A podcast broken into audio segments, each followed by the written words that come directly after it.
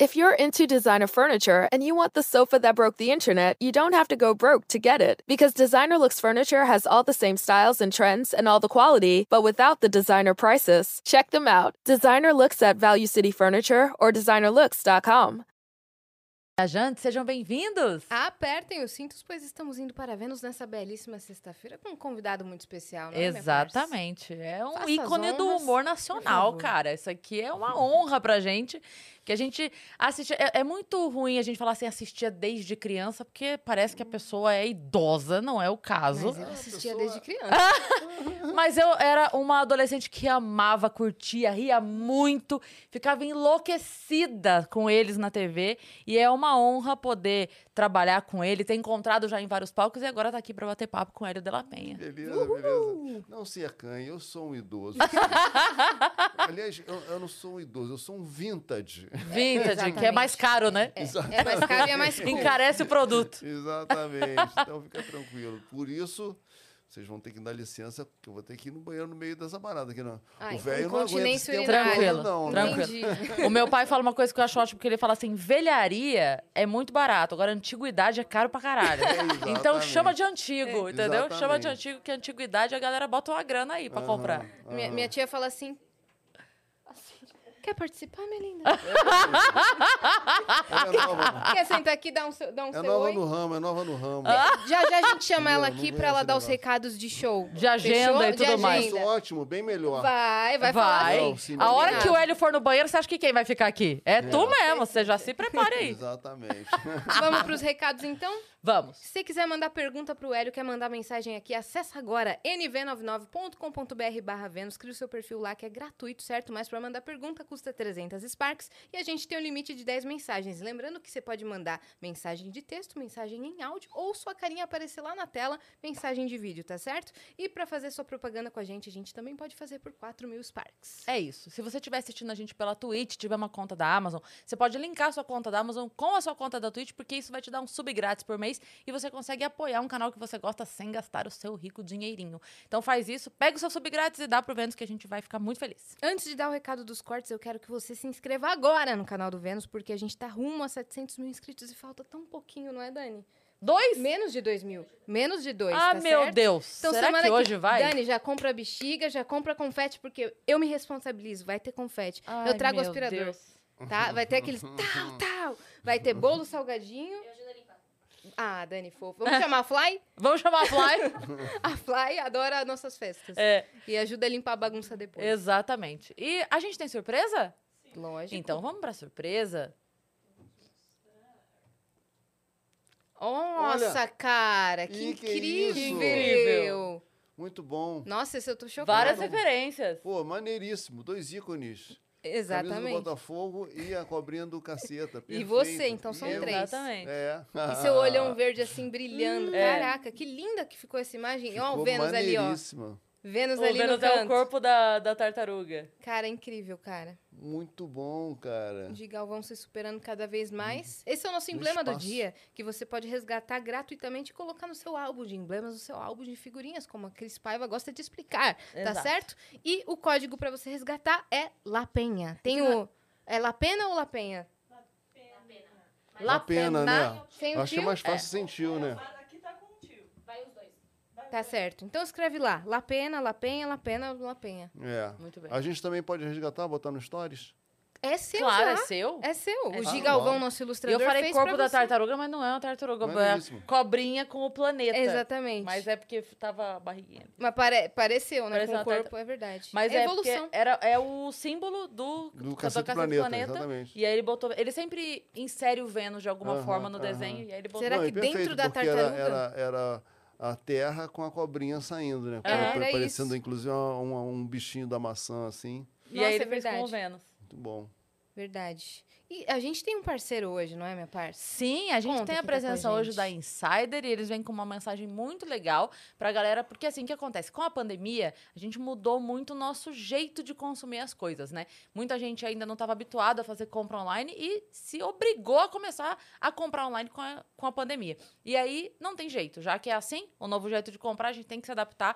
e tem que comprar assim. Então, o jeito é você procurar lojas, procurar empresas que respeitem esse novo jeito de comprar e que estejam preocupados com o consumidor. E é essa mensagem que a Insider veio trazer hoje, porque eles têm assim um acompanhamento com o cliente desde o primeiro momento, desde quando você está lá escolhendo o seu produto até o final, né, Yas? Exatamente. É por isso que a Insider está convidando você, ver a gente, para viver uma experiência Insider, tá certo? Se você busca conforto, comodidade e estilo para todos os seus gostos, Procura lá na Insider que você vai adorar. Inclusive, a gente tem um cupom de desconto lá para você aproveitar, que é o Vênus 12. Por quê? Porque você pensa assim, tá bom, mas e se vier a peça e chegar e não me servir? Porque não gostar, eu acho muito difícil você não gostar. Eu também mas acho talvez, talvez não se adeque ao estilo que você gosta de usar.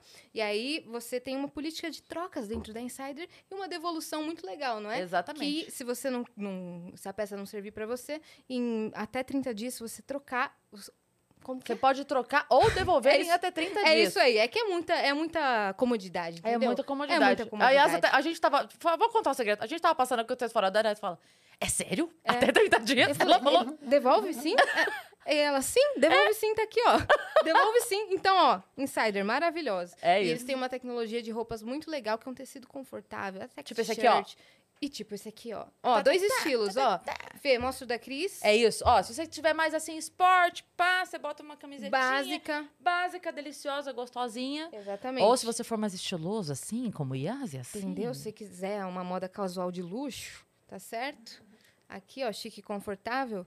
Vê lá na Insider com o nosso cupom Vênus12, tá certo? Boa. É isso, obrigada, É Insider. isso. Ah, tem... ah, não acredito. Ah, tem presente, pra presente. você, Hélio. Olha, que maravilha. Que legal, Muito bem, já vai cara. sair Muito bom. todo estiloso daqui. A camisa preta que não esquenta, eu vi ali. É. Isso aí. Perfeito. Ela Olha o Tem- tecido dela, que delícia Nossa, que é. tecido delicioso. É muito gostoso, né? Ela é antiodor, É uma pena, é uma pena ser tão gostoso, sabe por quê? Ah. Hum. Meus filhos vão roubar. Você também passa por isso em casa, é? Direto. Poxa, eu também Direto. passo, cara. Só tenho roupa ruim no meu, no meu armário. E eles Mas são os tudo filhos grande tão já, lá? super bem vestidos. Não, aí, não, mas dá um certo orgulho, né, porra? Claro. Um velho vestindo a garotada, porra, tu fica assim, beleza, pode levar. Senão acho que, senão acho mas que eu tenho você, bom você gosto, é né? estilosão, pô. Você, Obrigado. você não tem o estilo vovô, sabe? Aham. Não que você tem idade pra ser, mas você não tem esse Tenho estilo. toda a idade pra ser. Então, mas você não tem esse estilo, não. Seus É. filhos são grandes já? Tenho, eu tenho filho, eu tenho filho de 30 anos. Caraca, Hélio. Ele O que pega vai no show roupas? amanhã. Ele vai no Ah, show? boa, Vai, boa, vai, boa. vai. Ele mora aqui? Ele, a mãe dele mora aqui, aí ele tá passando os dias aqui, entendeu? Mas Bem aí eu tenho outro de 18 e tenho um de, de 20. Caraca, boas diferenças de idade. É, é, é, é uma sob nova direção, né? Maravilhoso. É, produção, a fábrica mudou, né? É. A fábrica mudou. Muito bem. E o que, que, que eu ia perguntar pro Hélio? Ai, meu Deus. Bom, a gente falou aqui algumas vezes já. Eu falei, essa semana falei, falei semana passada que a gente tem um show amanhã, Isso. né? De stand-up. é, a gente vai é. falar sobre tudo isso, como é que você foi parar no stand-up. Mas já vamos divulgar o show e depois a gente fala dele de novo. Exatamente, exatamente. Então, nosso show é amanhã no Clube Barbixas. Eu, é o Lapenha convida e convida Cris Paiva. Tá? Vai Muito fazer, massa, o, o, cara. o Tortorelli vai fazer uma participação, mas a minha convidada é a Cris Paiva, primeira pessoa que eu contatei. Fiquei muito feliz, de, pra, porque para vir a São Paulo, São Paulo é uma selva, né? Sim. Só fazer um show São Paulo sábado, pelo amor de Deus, né? Então tinha que ter um, um nome pesado ali para atrair vocês. Aí chamei a, a Cris Paiva, o show deve ser bem bacana. E eu tô aqui lembrando, Cris, você sabe que a, a gente fez o show no Beverly Hills lá Aham. atrás. E assim, eu acho que foi dos primeiros shows que eu fiz na minha vida. Foi com você e a Michelle. Sim. De Né? mestre de cerimônia do Morto Salto Alto. Exatamente. E eu me lembro, eu me lembro até hoje uma piada sua. Ai, meu Deus, qual será? Lembro, eu lembro que você estava falando que a Gol costumava atrasar muitos voos. Aham. E aí você dizia assim que quando, quando a, Gol, a Gol atrasava tanto que quando ela estava chegando na hora, ela dava ré no ar. Só para chegar Pra atrasado. eu chegar atrasado, porque senão não era. Senão de- descaracterizava a empresa, né? Falava, Nunca não, não, mais não esqueci. podemos. Toda vez que eu pego um voo atrasado, eu lembro dessa tua piada. Você falou, agora estamos dando ré. tamo Estamos dando rap só pra, só pra poder chegar atrasado no horário. é, para manter, manter a fama, né? Exatamente. É isso. Cara, nossa, teve uma época de atraso de voo muito forte, É, né? é. Hoje em dia, Agora melhorou, empresas, né? é. Agora o problema é outro. A piada é, é o preço das passagens. Pelo amor de Deus. É, e eu não sei se a gente tá crescendo muito ou se são os bancos que estão encolhendo mais. Mas tá cada, tá- cada vez Ah, você fica é. mais assim, né? Não. Não, e essa coisa da pandemia tava muito engraçado, né? Que você tinha todo um, todo um anúncio de Ah, manter é um, um- um distanciamento e não sei o quê. Olha, levanta só quando for a sua vez. E Aí você entra no avião, fica colado com um cara, Que distanciamento Ou seja-? Exatamente. Adiantou nada. nada, zero. Não, e assim, ó, a- a- levantar de três em três, três em três ou cinco em cinco fileiras, Fileira, sei lá como ele tava fi- é. fazendo. Essas pessoas todas dessas fileiras ficavam aglomeradas ali. É, Pra pegar sua- exatamente. Então eu falava assim, por que, que eles não fazem, tipo assim, ó, o corredor de todas as fileiras? Todo mundo que tá no corredor levanta e sai. Depois o meio, depois a janela. Porque daí você Olha. tem uma. é- é- Você sabe, devia você trabalhar espalha. numa companhia aérea, tá vendo? e organizar a coisa muito melhor do que eles. Denúncia! Não, É mas isso. realmente é, é, essa coisa tava, tava um absurdo. Tava difícil mesmo. É, Tava. muito chato. É. Ah, mas eu acho que ainda tá. Essa descida desse jeito. Eu Não, fui e agora tem, e tem Curitiba. uma coisa que aconteceu o seguinte: a primeira medida que eles tomaram era o seguinte: ah, você, é, você ter espalhar os, espalhar os passageiros, supostamente, né? Então, vamos supor, você tem o mesmo número de aeronaves, você reduz o número de passageiros e você distribui. Aí o que aconteceu? Eles tiraram as aeronaves também e voltou tudo a mesma coisa, Uhum. né? Não adiantou nada. Que daí não valia a pena financeiramente, É, né? é, exatamente. É, mas Não é umas coisas que, assim, tem, tem alguns setores que são meio protegidos de maneira geral, né? Por exemplo, tipo assim, tava, não tava funcionando nada, nenhum comércio, Uhum. nada, zero. Mas se você pegasse a estrada, você pagava pedágio. Tinha É. que parar na cabine, dar o dinheiro pra menina, a menina dava o troco, pegava É. troco, não sei o quê. Então, assim, nada podia. Mas É. pedágio não parou de funcionar. É verdade, verdade. Sabe? Então tem Verdade. umas coisas que são meio protegidinhas ali, a gente sabe, né? O metrô. Total. O metrô tava lotado, lotado, ônibus, não, ônibus não. tava É. lotado. Abarrotado. Não é aquela coisa assim, fique em casa, mas se tiver que ir trabalhar, vai se fuder. Te fode. É, exatamente. Exatamente isso. Exatamente isso. Bom, tem um momento aqui no Vênus que a gente adora, que é o momento da retrospectiva. E a gente Flashback. adora saber é, a Hum. vida da pessoa desde antes da gente saber quem era essa pessoa. Então a gente Foi. quer saber tudo, A onde minha nasceu. vida tem muito, muito antes de você. É. Então a gente quer saber tudo, onde nasceu, como foi a infância, como foi parar nessa vida louca, tudo. Cara, eu quando, quando eu nasci, passavam dinossauros nas ruas. Isso que eu ia perguntar, mas achei meio indelicado. Não, mas porque foi, enfim, eu, cara, tenho 62 anos, né? Vocês não vão Então, ainda. É, eu tô, eu tô, tô conservado, né? Porque afinal de contas eu sou, eu sou um humorista de águas abertas, eu sou um, um atleta, né? Então, por isso que eu me mantenho em forma. Mas assim, tem idade, né? Tem Idade da estrada aí pelo, pelo, pelo caminho. E o que acontece? Nasci na Vila da Penha, subúrbio carioca, eh, ainda no finalzinho da década de 50, 59, né? Ainda da década de 50. Pô, eu nasci. Literalmente Hélio de la Penha. Vocês têm uma noção? Eu nasci no Distrito Federal. Não é em Brasília. É quando a capital do, do Brasil era o Rio de Janeiro, entendeu? Então, lá para trás. E aí o que acontece? Hoje, a Vila da Penha, a- a- o meu bairro, ele é um bairro completamente urbano, tem cinema, é- é, shopping, não sei o quê, metrô perto. Mas na época era um bairro rural, sabe? E bem distante do centro da cidade. Você, enfim, levava, levava- ainda leva uma hora para chegar no centro da cidade, mas assim, não tinha nada, tinha poucos, pouca, é, é, pouca condução para outros outras regiões e tudo mais. Aí, por outro lado, a minha infância foi muito divertida, muito bacana, brincando na rua, jogando bola na calçada, sabe? Andando de bicicleta por ali, sem a menor preocupação, não tinha essa coisa da, da, da, da violência, entendeu? Então a gente saía de casa mesmo. saía de casa de manhã cedo, voltava à tarde de- da noite, minha mãe não estava preocupada. Ai, será que aconteceu alguma coisa com o Elinho? Entendeu? Tava tranquilo, sabe? sabe que é uma coisa que eu penso até hoje? Porque eu lembro que na minha adolescência não tinha celular. E eu saía de domingo, eu ia pro grupo de jovens e ficava direto pra missa dos jovens, né? Uhum. Então, tudo bem, a, a programação em si tava ok. Mas eu saía de casa por volta de uma e meia, duas horas, e voltava lá pelas 10, porque tinha o grupo jovem que era das três até umas cinco e meia, a missa começava às seis e meia e ia até às oito, a gente comia um pastel, alguma coisa ali, e Uhum. depois eu ia embora. E minha mãe não sabia onde eu tava. Sim. Ela sim. não é- ela só Não sabia que eu tinha chegado lá quando eu voltava. Aham, A hora que eu chegava em aham, casa às 10, ela sabia que eu tava bem desde as 3. Aham. Mas ela não sabia. Daí eu falei assim, cara, devia ser desesperador, porque hoje a minha filha, mãe, saí, mãe, cheguei, É, tô é. aqui, tô não sei onde. A gente tem uma. total. E eu falo, cara, É. devia ser muito doido. Muito doido. Aí você fala assim, é, nos anos 80, eu fiz uma viagem, uma viagem assim que realmente, acho que foi a primeira que mudou a minha vida, que eu fiz uma viagem de carona de, carona de caminhão com um amigo meu pro Nordeste. E, cara, o- de- anos depois eu fiquei lembrando as situações que a gente passou. Várias vezes a gente podia, o caminhão podia ter virado na estrada, a gente ser enterrado como indigente. Ninguém ia ter noção de onde que aquilo aconteceu, porque é exatamente isso, não tinha Sim, não tinha nenhum. Entendeu? Minha mãe não sabia em que estado que eu estava naquele instante, Sim. sabe? Como é- Muito como é doido, que foi né? essa viagem aí de carona de caminhão? Cara, essa, essa viagem foi incrível, porque eu estava ali com uns 20 e poucos anos e tinha esse meu amigo de faculdade e tal. Ele também estava afim de conhecer o Nordeste, não conhecia nada do Nordeste e tal.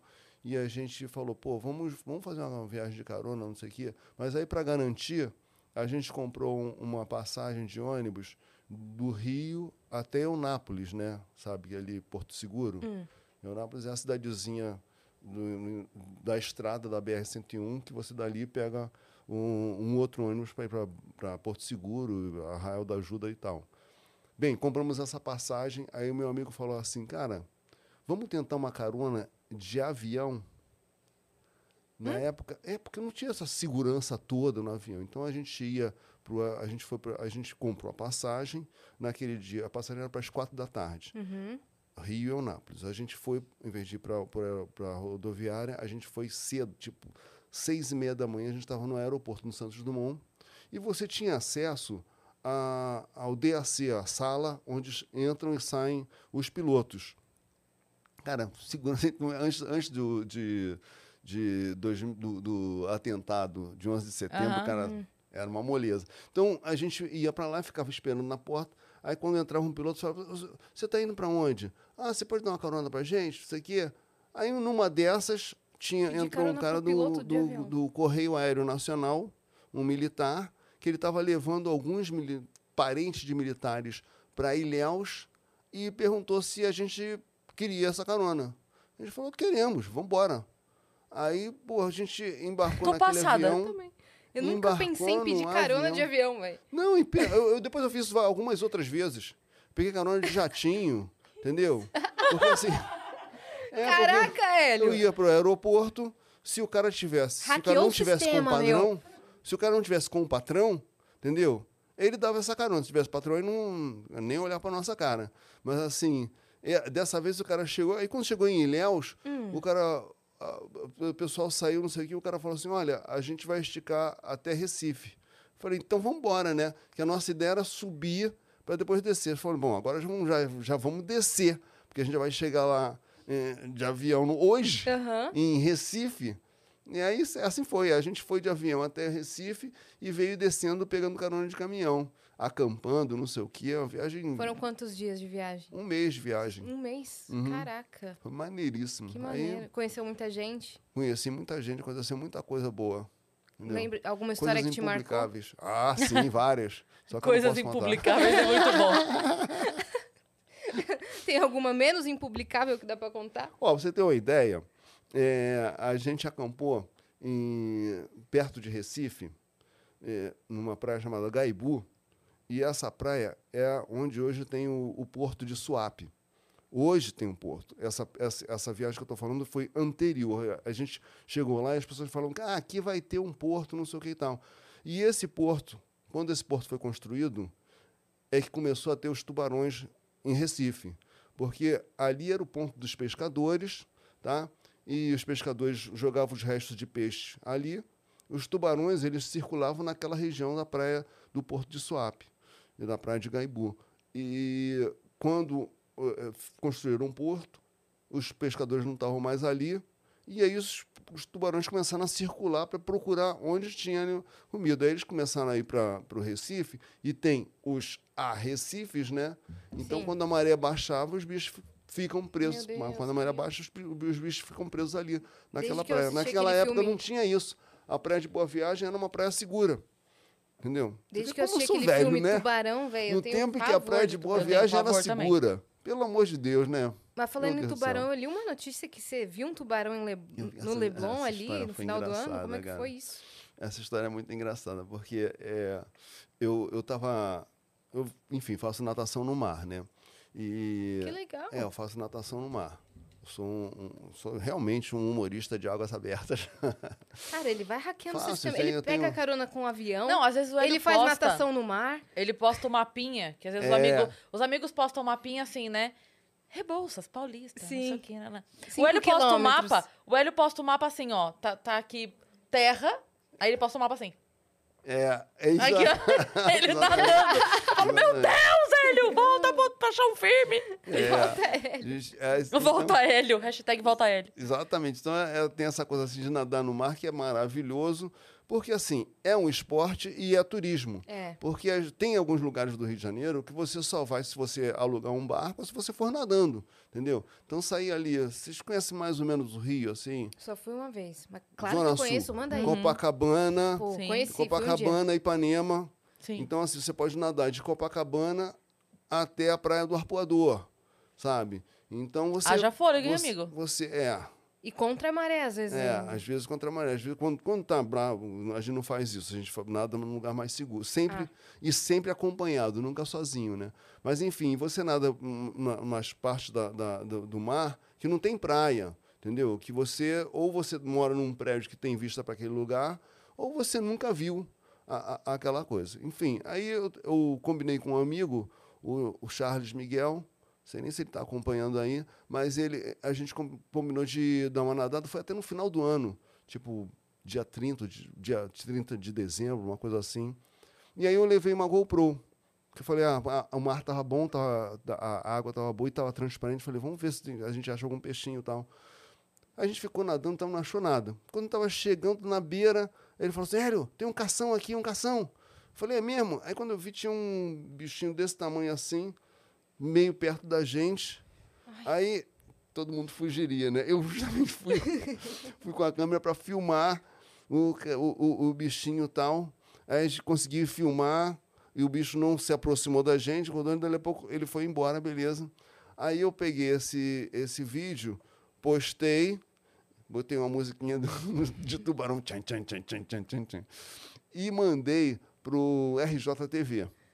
Mandei para a RJTV, para uma amiga minha que é editora lá, falei, Lúlio, olha aqui, porra, a gente foi nadar, parecia um tubarão, não sei o que e tal. Aí o RJTV anunciou, ah, o Hélio estava nadando no Leblon e viu um filhote de tubarão e tal. Aí depois, a galera, os haters de- do sofá, falam assim, ah, isso não é tubarão coisa nenhuma, isso aí é, é, é um, é um, como é que chama? Um bacalhau brasileiro, é um, um peixe chamado beijupirá, Que e não sei o parece. É, um beijo- tubarão. parece pra caramba, vem cá. Mas eu não tinha Google lá no mar, né? Pra mim era tubarão. Sim. Aí eles, não, não, isso aí nem é tubarão, não sei o que lá e tal. Aí tal, e no máximo é um filhote. Falei, bom, se tem um filhote, tem a mãe, né?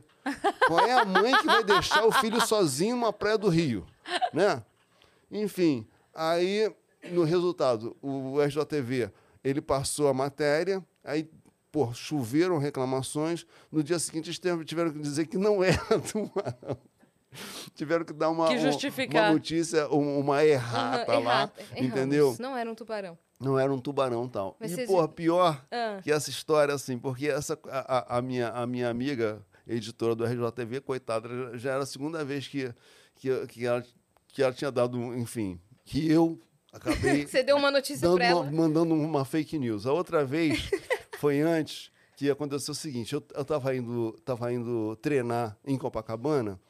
E assim, eu tinha um treino das sete e um treino das oito. O Meu, eu fui treinar no horário das oito. Quando eu cheguei lá, os caras falando, cara, você não acredita o que tinha aqui? Um tubarão-baleia. E o tubarão-baleia é um bicho que é grandão, mas supostamente inofensivo. E os caras, a gente até filmou. Aí eles me mostraram um vídeo do, do, do tubarão, né? Aí eu falei, pô, legal, monta esse vídeo aí. Os caras me mandaram o vídeo. Aí eu mandei pro RJTV também e falei assim, pô, Lúlio, olha só quem é que veio nadar com a gente. Pum, mandei o vídeo e fui treinar. Quando eu voltei, cheio de mensagem dela falando assim, Hélio, tô mandando agora um repórter para você contar a sua aventura com o tubarão-baleia. Eu falei, pô, a minha aventura Ele foi ver no a celular, só isso, news. né? Aí, cara, quando o cara chegou, eu falei, meu amigo, você tinha que ver o tubarão-baleia. É uma coisa enorme. Assustadora. História de Não sei o que, mas você sabe, né? Porra, como eu sou macho pra caramba, eu cheguei perto, filmei aí pra mandar pra vocês.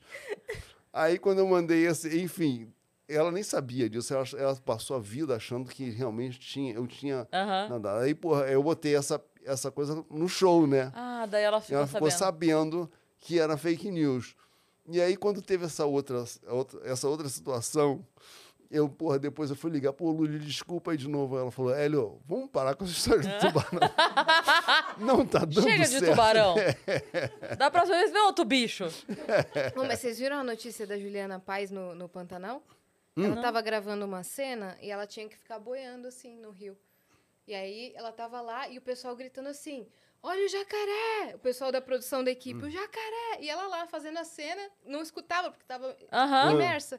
O jacaré! Do na... Já tava chegando perto quando ela, quando ela soube. Ela saiu assim e falou: Meu Deus do céu, não sabia que tava o jacaré. Gravou a cena, deu, deu, deu o nome dela e falou: Ah, acabou aqui. E saiu. Meu Deus, Juliana Paz, pelo amor de Deus, lá- tome cuidado. Tem, tem jacaré, praca, já foram Pantanal? Não. A gente Cara, não conhece você, nada, Hélio. Pô, mas você só também é- conhece só São Paulo, né? Meu, agora que eu, Eu- vou conhecer. É, mas, cara, eu. agora, né, que o Vênus tá bombando, eu- né? Agora Agora, que dá tenho- pra conhecer. agora foda-se o cartão de crédito. É, que cartão de crédito? É. Mas, pô, não, o Pantanal tem lugares que ficam vários jacarés assim, amontoados, sabe? e é nesse lugar que você quer que a gente vá. É, é assim. rapaziada. É isso que eu tô entendendo. Essa é amizade. Tá vendo? Aqui. Ele gosta de tubarão, jacaré. Jacaré. Nossa, mas eu Pegar tenho muita de agonia avião. de. Nossa, não vou nem. Agonia de pagando, bichos. Cara, tenho. Tenho muita Eu adoro o agonia. negócio de bicho. Não. Você tem Não vai fazer safari, nem coisa nenhuma, né? Safari Não, então, se eu tiver dentro do carro, já vai- aqui no, no Zoológico de São Paulo tem um passeio Sim, que você sim, faz dentro sim, do carro. Sim. Que é legal pra caramba, Simba inclusive. Safari, é isso? Ainda é? É, é. Eu já, Você, ti- já você fiz faz esse. dentro do carro, e aí os bichos ficam lá e você Aham. tem o lugar certo que você passa com o carro, Aham. não pode abrir, não pode alimentar, aquela coisa toda. É, é um pouco menos assim. Eu não gosto muito do, do conceito exterior. zoológico. Sim. Sim. Eu não gosto do conceito zoológico. Então, ali pelo menos é tipo Uma o- reserva, assim, É, né? uma reserva. O lugar das aves Sim, é sim. gigantesco. Então, é, me dói um pouco menos, o coração. menos- menos Você aquela- que É. visita o, o Você que visita. deles. É. É, é. Agora, na África, o, o safari é, são no, numas Land Rover conversíveis. Então, é, é estranho. Você tá, tem o bicho ali... Porque o bicho você vem sabe até o que é carro. selvagem. Ele tá ali perto, entendeu? Uhum. Vai que, Enfim. ele- vai que o leão tá no E- dia aí eu ruim. falo assim, Deus não, mas ele me- nunca vem. Sim, eles não, não é que ele nunca vem, ele nunca veio. Você não pode garantir hoje ou amanhã, É. né? Esse cara tá puto, É. entendeu? Esse cara não foi com a cara daquele Land Rover, Exatamente. entendeu? Caramba. E se hoje a leoa não deu pro leão? É. Aí hoje o Eu? leão tá puto. Então, tá Exatamente. É. Eu sigo um cara, o nome dele é Dean Schneider, e ele é criador de leão. Cara, meu, essas ele fica são- lá. Ele fica lá de boa e Tá abraça. doido. Meu, e Não, os cá. leões amam o cara. É, não. Até morrer, né? Não, porque você É. Ama até a morte. É. amam É. até a morte. exatamente. Não, porque já teve caso desse, né? Teve. né? Teve Com a raia, né? Teve com a raia, teve com tigre, né? É. Sim. Com os cuidadores de tigre em Las Vegas. Sim. Em si, ou seja, Mas teve ele com explica, não é que uma eles- orca também na Disney. Teve uma orca. Sabe, porque assim, são, afinal de contas, Teve um são jacaré os na bichos Disney são... também, lembra do menino lá? Oi? que- do- Jacaré? Não foi um jacaré, um crocodilo, sei lá, no, no- lago da Disney? Não teve essa história? Caramba, meu. É, que- porque Era ali aquela região os Peter. Do crocodilos são menino barra lá, pesada. que daí até o, até o pessoal... Foi, não foi, morreu, Cíntia? morreu, morreu? Foi, que daí depois a- a- a- até teve um comunicado que, assim, não é que o menino, ele invadiu um espaço Foi, que não podia. é. O menino invadiu? É, tipo, tinha uma gradinha, a- a É, mãe, não sei é. o menino pulou é. e foi lá pro lugar onde não podia. Enfim, Mas esse Dean, ele, bicho- fa- ele fala, não é que eles não vão me atacar. Eles podem me atacar, mas eu tô sempre atento a tudo. Tipo, ele, ele dá alimento pro leão, Uhum. beleza, eles não estão com fome. Mas quando ele tá gravando, às vezes, e ele vê por trás o leão, sa- sabe, dando aquela Uhum. passada bem lentinha com cara de quem vai atacar. Aí o leão avança, ele... Ah, ah!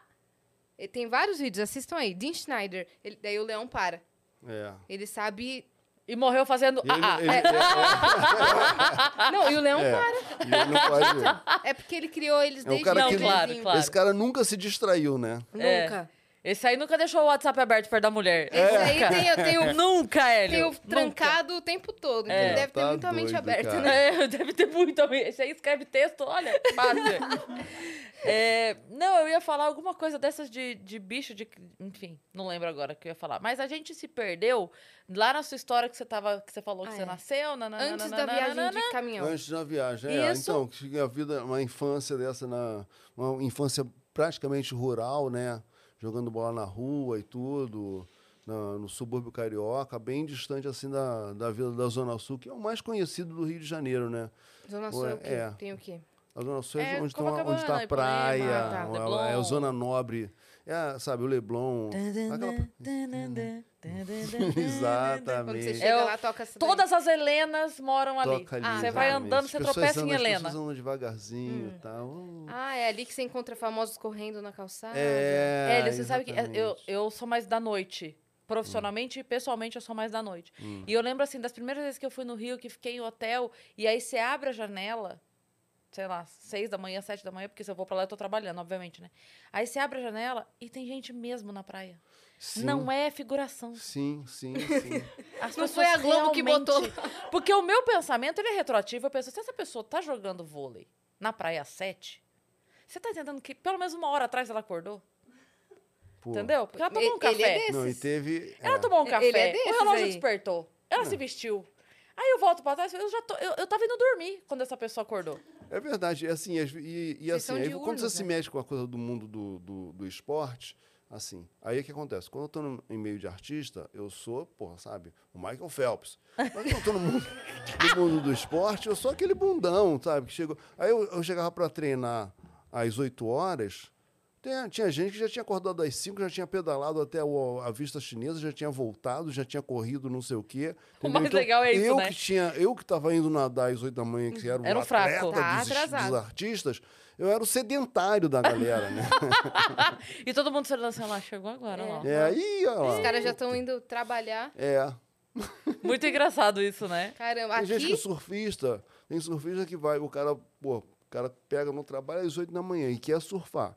Então o cara vai surfar às 5 e meia, Caramba, é, Entendeu? pra pegar a boa onda ali, né? pegar a boa onda, porque geralmente o mar tá mais calmo É, nessa, nessa hora, assim, mais cedo, né? sim. E, e tanto que dificilmente você tem assim, é, esporte no mar à tarde. Nunca é. É sempre pela manhã, entendeu? Aqui o pessoal O pega tá o carro calmo. e vai pra rua, ninguém vai correndo. É. É, Por isso que já exatamente. fica um trânsito seis da manhã, isso aqui já, já é loucura já. É. E como foi essa, essa adolescência, além de viagens em boleias de caminhão pelo Nordeste? Você tinha alguma, alguma, algum plano? Sabe aquela coisa? Já vou ser astronauta quando eu crescer? Você tinha isso? Você pensava isso? Não, não, não tinha. O... Cara, assim, a minha família é modesta na Vila da Penha, então o, o plano que eu tinha era sobreviver, né? Como, como sobreviver, como, como dar, seguir adiante. Então, minha, a, meus pais eram muito ligados na coisa, muito atentos à questão da educação.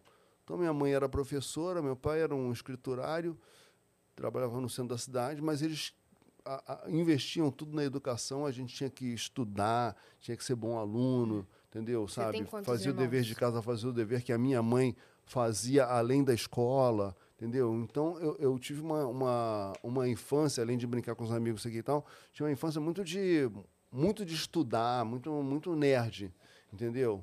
E até, até foi engraçado que quando o Caceta começou a, rolar, o que aconteceu? Eu est- traba- estudava, morava lá na, na Vila da Penha, né? E tinha essa vida, batal, até que eu fui para um, fui um colégio público, na época no, no ensino no Fundamental 2, para vocês, para mim era o, ginásio. Quando Não, pra mim era ginásio também. Você, para você Oh, era ginásio? era Pô, não ginásio. fala isso não. Ô, não fala Hélio. isso, Cris. Claro. Entendeu? Você ainda pode enganar aqui, que fez o Fundamental 2. Mas aí, o que acontece? Era um colégio muito fraco. Minha mãe ficou desesperada e uma, uma, uma amiga dela falou assim: por que, que você não leva o Elinho para o colégio de São Bento?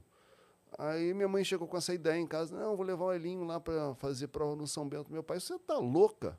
São Bento é o colégio que estuda os filhos do meu patrão, pô, não tem a menor chance de seguir. Aí mas a minha mãe foi lá, falou com o, o- o reitor, né? e tal. Não, já tinha passado o período de, de seleção.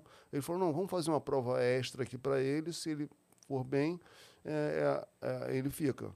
Aí ela falou assim, poxa, mas a gente não tem condição de pagar Colégio São Bento, aqui e tal. Ela falou, olha, se ele for muito bem, ele, a gente dá uma bolsa Caramba. para você para ele começar aqui e tal, e depois a gente acerta. Ela falou, ah, tá ótimo, tá. Aí quando ela estava indo embora, ele falou, ah, mas tem uma coisa, o, o Dom Lourenço aqui, o meu filho, é, como é que eu posso dizer? Ele, ele é negro. Aí o Dom Lourenço olhou para ela e falou assim, bom, isso eu já imaginava, né, minha senhora? Aí o que E como foi a aconteceu? prova? Hã? Como foi a Ah, prova? me dei bem, né? Porque Passou, né? é, passei. Mas o que aconteceu? Aí, quando o São Bento fica no centro da cidade e a, a frequência é do pessoal do- da parte nobre da cidade, lá, tipo Zona Sul, Copacabana, Ipanema, Babatão. E como o colégio ele, ele era inicialmente semi-interno, ou seja, chegava de manhã, saía de tarde, eu comecei a perder contato com a galera do meu bairro, sabe? Sim. Eu comecei a ter o convívio ali e, e aí fui me afastando é, da galera ali. E, enfim, aí, a vida seguiu, tal, São Bento, passei para a faculdade de engenharia, aí surgiu o caceta na faculdade de engenharia, depois a gente deve chegar lá e tal. Aí, anos depois, encontro com um am- amigo de infância é, num metrô. Aí ele fala, pô, Arlinho, eu não consigo entender isso, porque, cara, a gente ficava ali na esquina fazendo piada o tempo todo, rindo, não sei o quê, e você só estudando. Aí hoje, pô, tu vive de piada, né? Eu falei, meu amigo, tu fez piada na hora errada. Foi isso. Mas é exatamente isso, cara. É exatamente É. isso. A gente. é, eu, eu era zero a engraçada da escola. Zero, zero. Imagina, pelo contrário. Tímida pra caralho, não interagia muito, era só. E eu até falei isso aqui outro dia. Eu, falei, eu não sei em que momento eu dei errado. Porque eu era a criança, assim, sabe, super preocupada, estudiosa, não, não- nunca matei aula, era tudo assim. Só que eu falei, o que, que aconteceu, gente? Que- que- onde que desvirtuou esse caminho que eu vim parar aqui? Mas é exatamente isso, é a piada É. na hora errada. Mas é É. muito assim, quando é muito calmo, vira a chave em determinada época da vida. Meu, É, quando é muito agitado, determinada época, às vezes, é.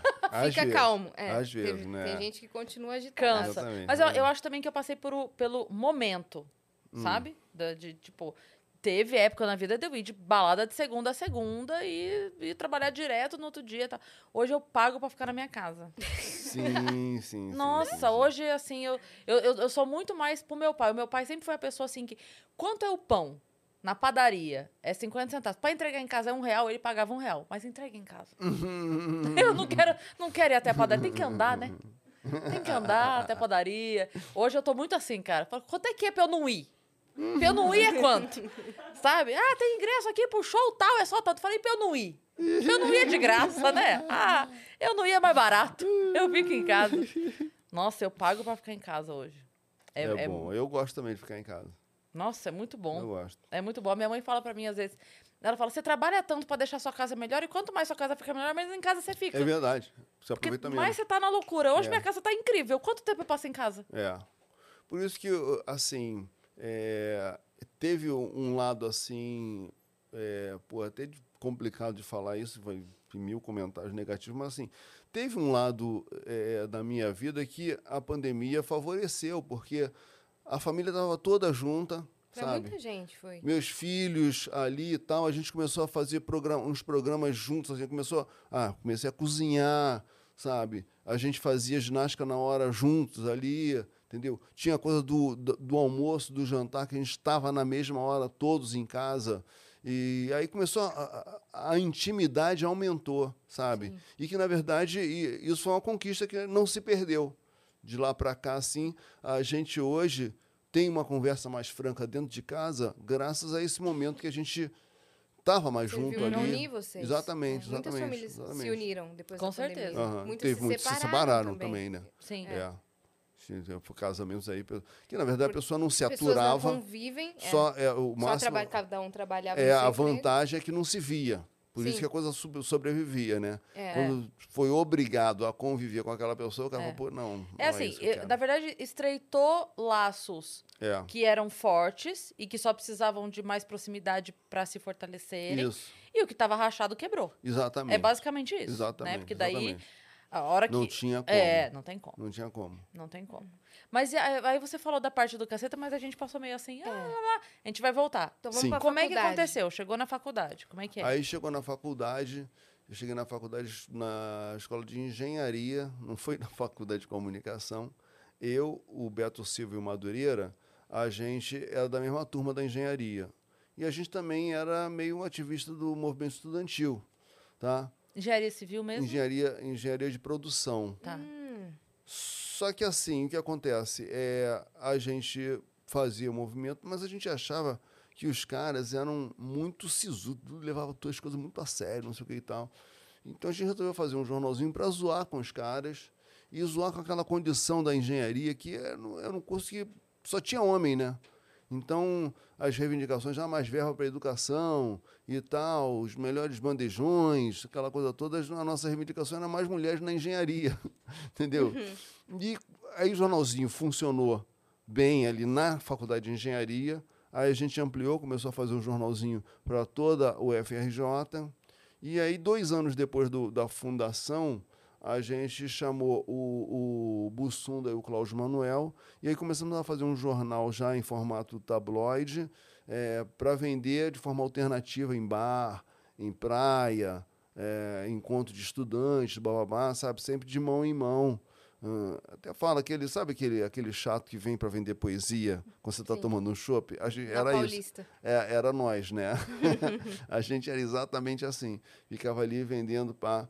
E aí, nesse momento, Caceta Popular. Caceta Popular. E aí, o Planeta Diário, que era um- o outro ramo, o Planeta Diário, o que, que foi? Hubert, o Reinaldo e o Cláudio Paiva, que fazia a grande família, que depois fez a grande família, é, é, Tapas e Beijos e tal, um redator. Eles três estavam trabalhando num jornal antigo chamado Pasquim. Eles Pasquim é saíram, famoso. É famoso exatamente. demais. Quem- saíram Quem do falou Pasquim. foi a Laerte. A Laerte Uhum. falou muito do Pasquim. É, é, também. Eu acho que ele, ele- era a nossa referência. Para nós, a referência de, de humor era o Pasquim. eh, que tinha lá o Ziraldo Jaguar, Milor Fernandes. Nossa, É, Milô. os caras muito cabeçudos. Aí eu sei o seguinte, que eles, quando eles saíram, como eles já trabalhavam com isso, eles já, já montaram um esquema, uma estrutura profissional. Procuraram uma editora, é, bolaram um jornal e esse jornal já saiu em banca, entendeu? E a gente vendendo de mão em mão. Aí a gente procurou essa editora e propôs uma revista que veio a ser a revista da Caceta Popular. Então a mesma editora pu- publicava a revista Caceta Popular e o jornal O Planeta Diário. Começou assim tal. Depois, hum, hum, ambas as publicações saíram daquela editora e a gente, a gente começou a ser publicado numa editora aqui de São Paulo chamada Circo Editorial, que fazia os quadrinhos do Angeli, do Laerte, Glauco, etc. E eles fizeram a sua própria eh, editora. Tempos depois, a gente também criou a nossa editora, saiu dessa Circo Editorial e, e fundamos. Muito bem. Aí estava ali, mas a coisa não, apesar de ser, ter essa história toda, eh, a coisa não, não dava grana. Não dava grana. A gente começou a vender camiseta. Aí as camisetas começaram a, a- a bancar a produção da revista.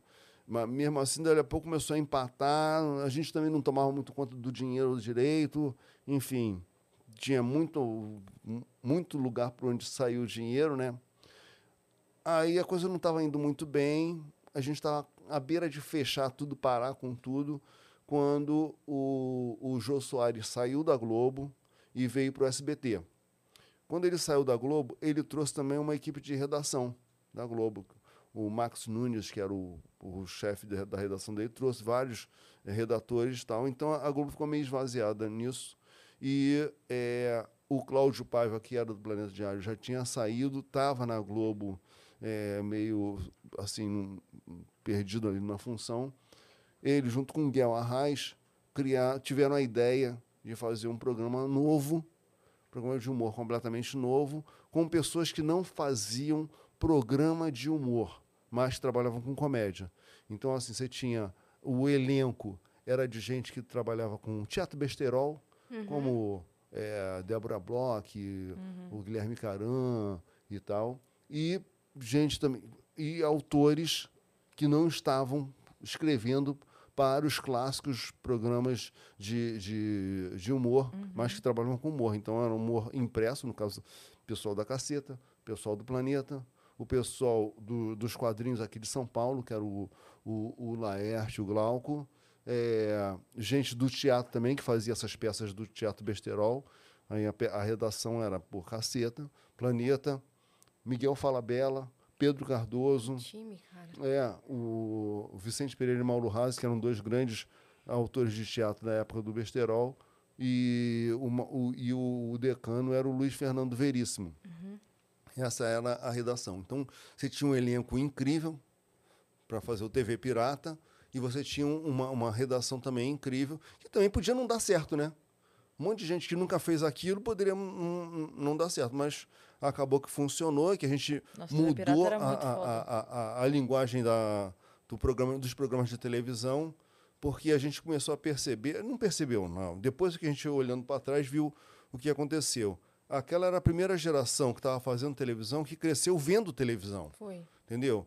Ah, As gerações anteriores, elas cresceram ouvindo rádio. Sim. Então tinha uma coisa até que o Chico Anísio falava como verdade, que a gente contestava, que é assim, que ele achava que um, um- um quadro de humor para televisão, você tinha que, ao sair da frente da televisão para ir na cozinha, só de ouvir você continuava acompanhando e voltava e não perdia nada. E a nossa ideia é que a imagem tinha que ser complementada pelo que está sendo falado. Porque às vezes podia não ser, não, ser exatamente o que estava aparecendo. Ou seja, a pessoa tinha que estar prestando atenção na imagem e no áudio para entender do que se tratava a coisa, É né? E ele achava rádio, que isso né? não ia dar certo. Ele achava que isso não ia dar certo. A gente falou, não, a gente quer assim, a gente queria é, a- acabar com, com a claque. Ele também era completamente contra. Falou, pô, se vai acabar com a claque, como é que as pessoas vão saber qual é a hora de rir? A gente, quando foi engraçado, as pessoas riem. Não tem problema. Mas, assim, é, várias coisas que, que eram verdades, tabus, que assim que, que o, o TV Pirata acabou quebrando.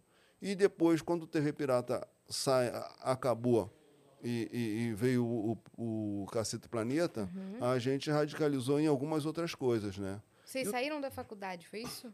A gente, sa- não, eu saí Vocês- do- já saí do meu emprego de engenheiro, Saiu né? de tudo. Eu, eu, eu- Porque daí você já tinha se formado. é, esse- porque assim, no momento, momento que a gente, a gente é, fez o primeiro jornalzinho, foi no primeiro ano da faculdade, Uhum. até ah, o emprego na Globo foram 10 anos. Nossa. 10 anos. Uhum. Se- 78 eu entrei na faculdade e em 88 eu consegui meu primeiro emprego como humorista.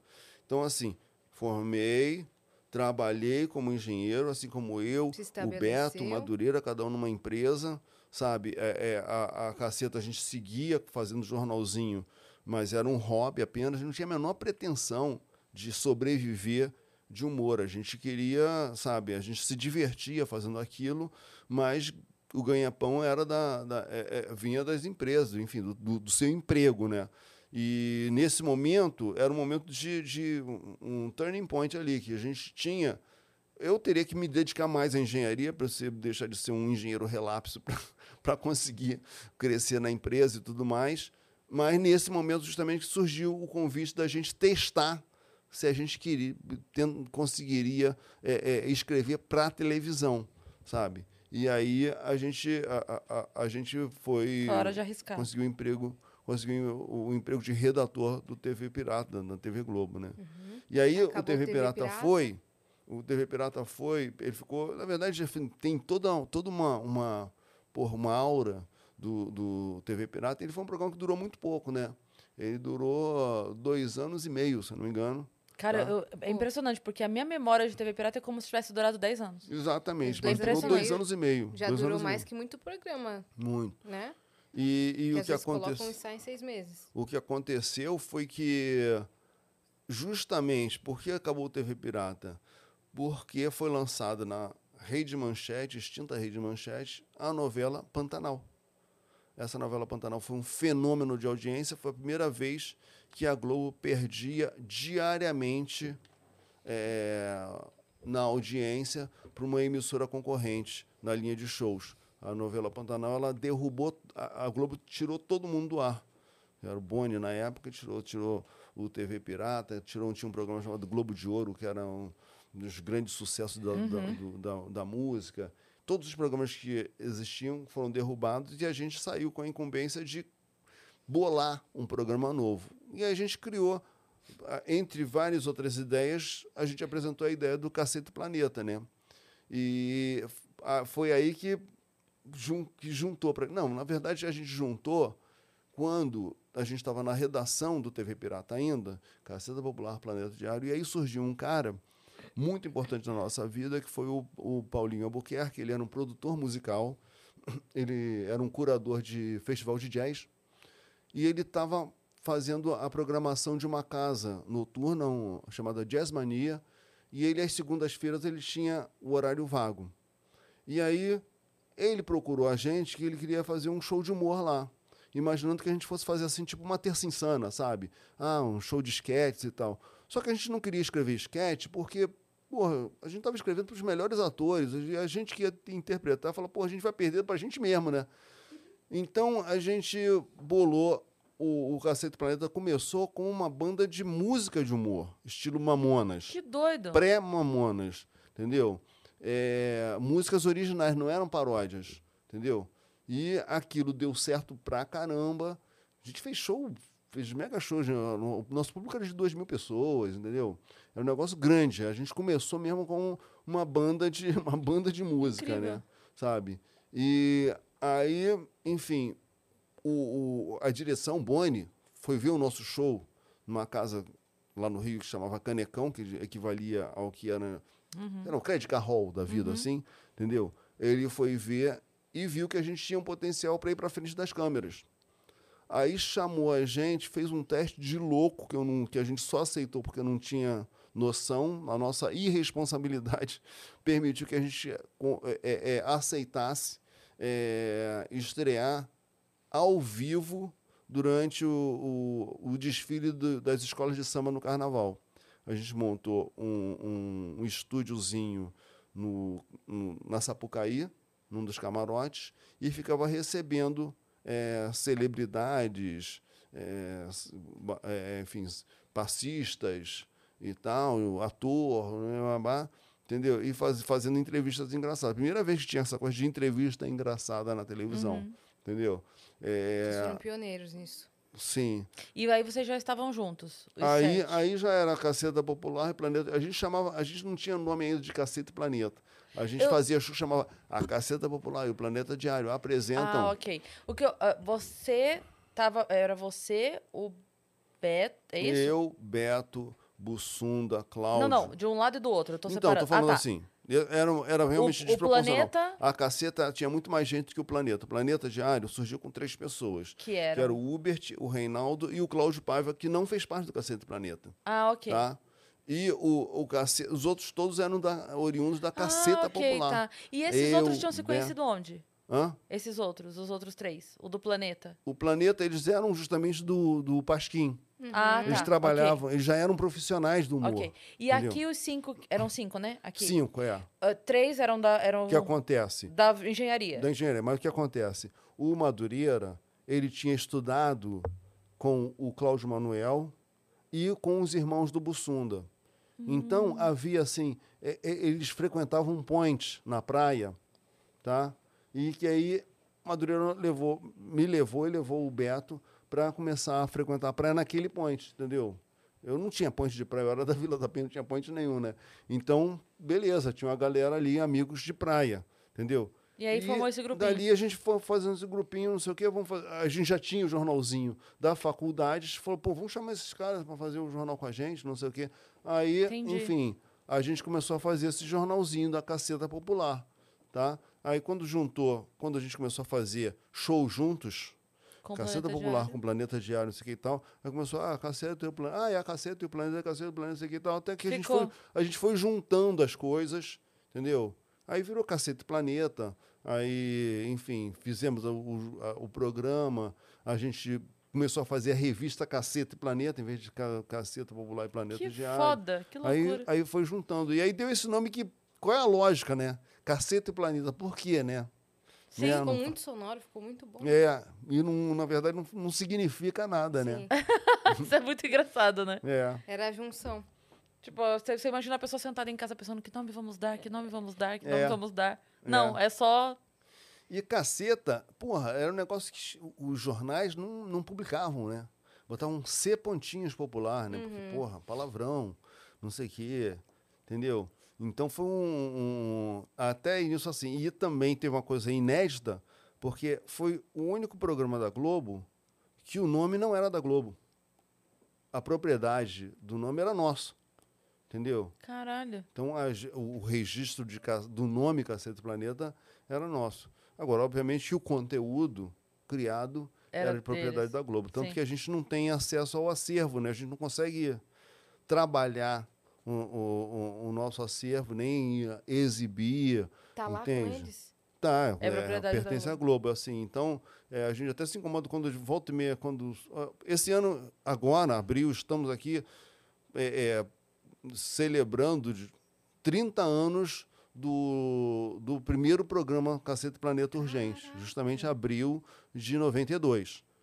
E, só que, assim, o que, que a gente gostaria?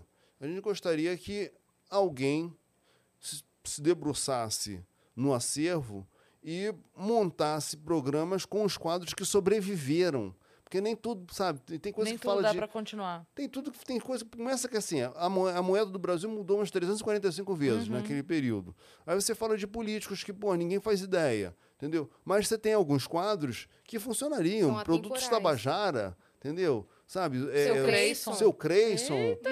O, o, o, o- super-heróis é, brasileiros. Sim. Massaranduba, entendeu? Tem várias coisas que funcionariam, Sim, sim. entendeu? Mas para isso você não, você não, não dá para você pegar um programa inteiro e bumba. Sim. Você tinha que pegar, selecionar os quadros e, e trazer como faz o Monty Python, entendeu? Uhum. Que, que como eles estão têm a propriedade do, do conteúdo, eles acabam conseguindo montar e você tem até hoje o Monty Python vivo por aí, o caceta, Sim. cara. Nem no, no- na, na festa dos 70 Pois é, anos cara, da televisão. foi- Mas a internet ficou puta, apagar. né?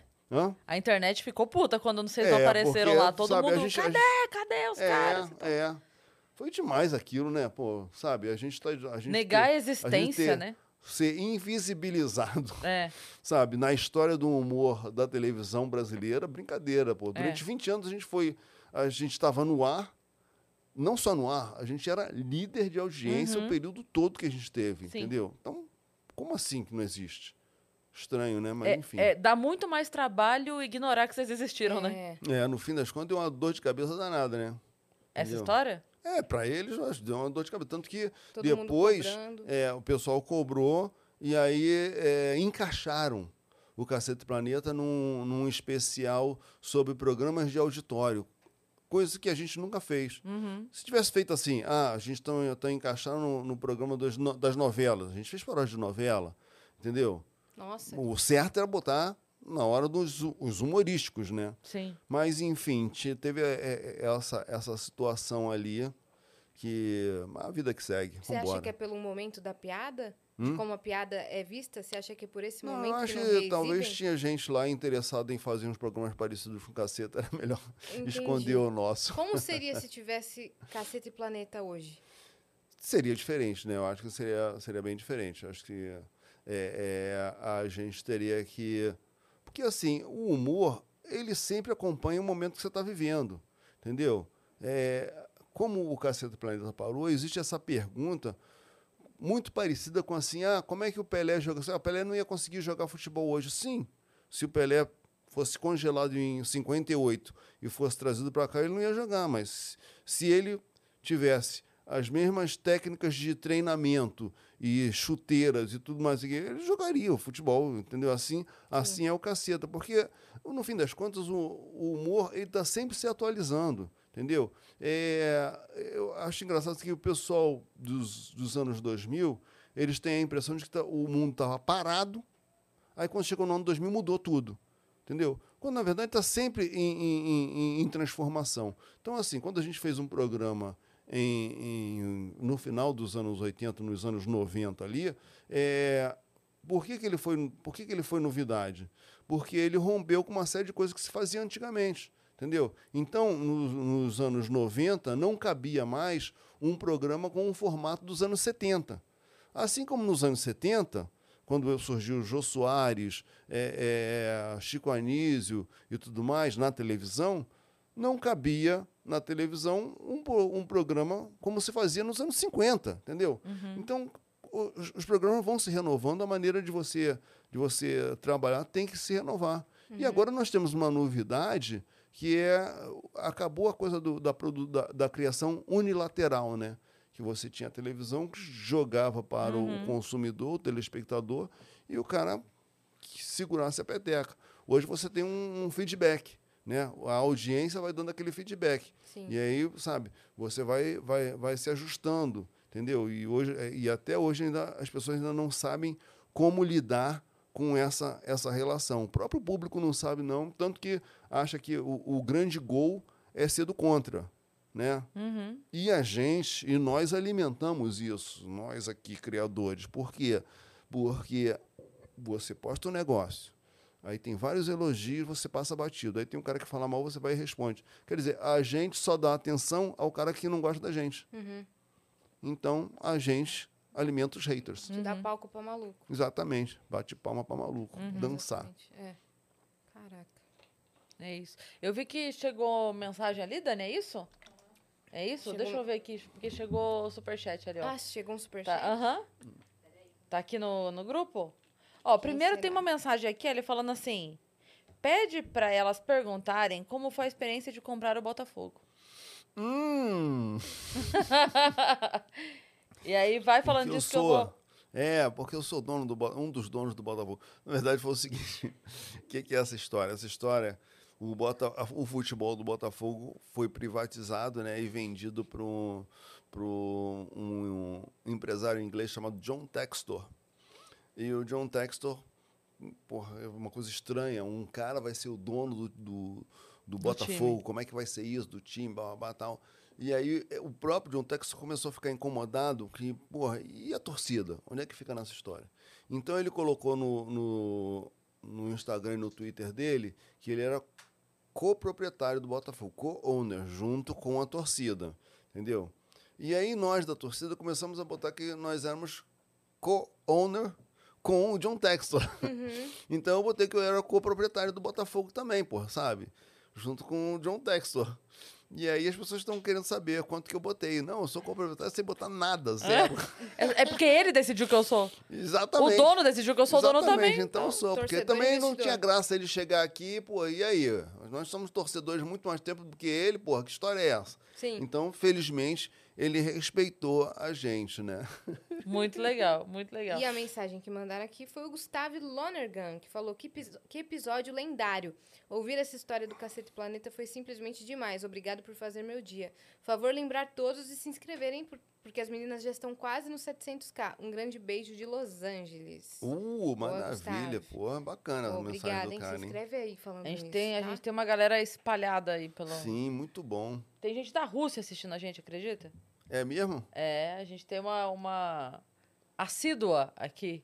É E a ela- Mama. Como é o nome dela? Mama. Mamamus, Mamamundi. Mamamundi. Mamamundi. Então, essa aí deve estar sabendo as merdas que a Rússia tá fazendo, né? Porque. Ela deve saber tudo, só não pode é, falar, né? através de vocês, só não pode falar. É, Não pode né? falar. É. Porque a Ela tá maioria sempre não aqui. tem a menor noção lá do que está acontecendo, né? É. Na guerra. Uma coisa incrível isso, a coisa da censura. A gente conversou outro dia aqui com a Olga do Brasil, que é, É. a, a russinha mais brasileira do mundo.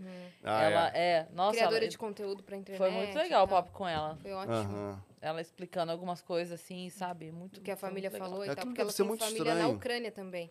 Exatamente, porque é a mesma coisa, né? A União Soviética abrangia todos aqueles, Sim. aqueles países sa- satélites, né? Que eram países satélites que não querem mais ser satélites. E agora o, o Putin quer que eles voltem a Uhum. ser satélites, querem que eles se, se submetam a- a- a- a- ao comando eh, de Moscou. E eles não estão afim. Eu vi uma frase muito boa que falava assim: é, se a Rússia desistir da guerra, acaba a guerra. Se a Ucrânia desistir da guerra, acaba a Ucrânia. É verdade. Eu achei muito forte isso. É porque verdade. eu acho que é- é a maneira mais simples de explicar É. nesse momento. É, sabe? exatamente. E E eles, contou- e eles querem ser um país, eles não querem ser, sabe? Uma Pô, província, Um bairro, é, um claro. bairro da Rússia. É. A Olga Doido. contou que quando começou a guerra, as amigas dela foram pra rua protestar contra a guerra, levaram cartaz e tudo. E aí falou que a mídia tirou foto delas e, colocar, e colocaram na manchete: ucranianas protestam contra a guerra. E vários foram presos. Várias, não sei se as Não, amigas dela, mas vários russas. russos foram presos, né? Sim, Por, por se manifestar contra a guerra, sim. E aí começaram a levar cartaz em branco, né? né? É. Mas mesmo assim foram presos. Foram Foram presos presos com cartaz Também, em branco. Com cartaz em branco. Porque ela falou assim que é, a pessoa nem precisa escrever. Porque as pessoas subentendem o que ela tá querendo falar. já tá então, pelo cartaz em branco, a pessoa já vai presa. Olha loucura, cara. Impressionante. É, enfim. E é- é, foi uma coisa que a gente falou assim, que não é, não é amanhã que isso acontece, né? Não é um dia estamos aqui, tá todo mundo livre e tal, não sei o que, amanhã não pode. É de pouquinho. E a É. pessoa não vai percebendo que ela É. vai perdendo pequenas liberdades, né? É, porque assim, foi eh, o que aconteceu com a Rússia foi diferente do, do processo do, da, da ditadura militar do Brasil, que foi num momento em que foi de uma hora para outra, né? Você tinha um país democrático e, de repente, o, o poder foi tomado pelos militares ali em 31 de março de, de 64, né? E a coisa mudou completamente, aí a censura, não sei o quê. E a gente, assim, a, a, a caceta, quando era na faculdade, a gente ainda estava na ditadura militar. Tanto que a gente, quando começou, a gente tinha um jornalzinho que rodava na, na própria faculdade. Quando a gente começou a fazer um tabloide que tinha que ir para uma gráfica para rodar o jornal, algumas gráficas tinham medo de rodar a caceta e, e, e sofrer uma retaliação. Até porque, assim, houve muitas bancas de jornal que foram bombardeadas. Botavam bomba, estouravam bomba, porque ah, vendia jornal subversivo e tal. Então os caras nem questionavam o, o conteúdo, só, só o fato de não ser a imprensa convencional, o cara tá louco, não vou botar isso aqui não, não o sei o pé quê. atrás. Se, se rodasse, ó, a gente vai rodar aqui, mas por favor, não fala que foi aqui. entendeu? Não saía em lugar nenhum o nome da gráfica na- no, no- no jornal. Né? E até, até foi engraçado que teve uma época que o, Bussunda começou a, assinar o jornalzinho da gente como Bussunda II. Por que não? Porque se surgir a, a repressão, fala, não, é o Bussunda que vocês estão procurando é o outro. Sou- Genial. Maravilhoso. A, a Maria Paula já integrou o elenco de vocês desde o começo? A Maria Paula, a gente começou em 92 e a Maria Paula, ela entrou em 94. Uhum. Então, bem desde o comecinho, né? O- o- a nossa primeira apresentadora foi a Cátia Maranhão. Ela ficou o ano de 92 e o ano de 93. Aí, em 94, a Maria Paula estava ela tava na MTV, saiu da MTV para ir para a Globo. E eu acho que em 93 ela fez um programa eh, chamado Radical Chique Uhum. na Globo. E aí, em 94, a gente, a gente trouxe ela para o programa. Por onde ela anda agora, hein? Cara, a Maria Paula mo- ela, ela é de Brasília, né? Então ela voltou a morar em Brasília, começou a trabalhar com ONGs e tal. Ela é uma embaixadora da, da Paz, embaixadora da Unicef, enfim, ela tinha, tem um, um ativismo Sim, ativista. nesse sentido, sempre ligada à questão indígena, foi ligada muito à questão da amamentação, né? Eu lembro, É, ela fazia fez uma campanha. campanha, uma campanha para que as mulheres amamentassem seus filhos e Sim. tal, entendeu?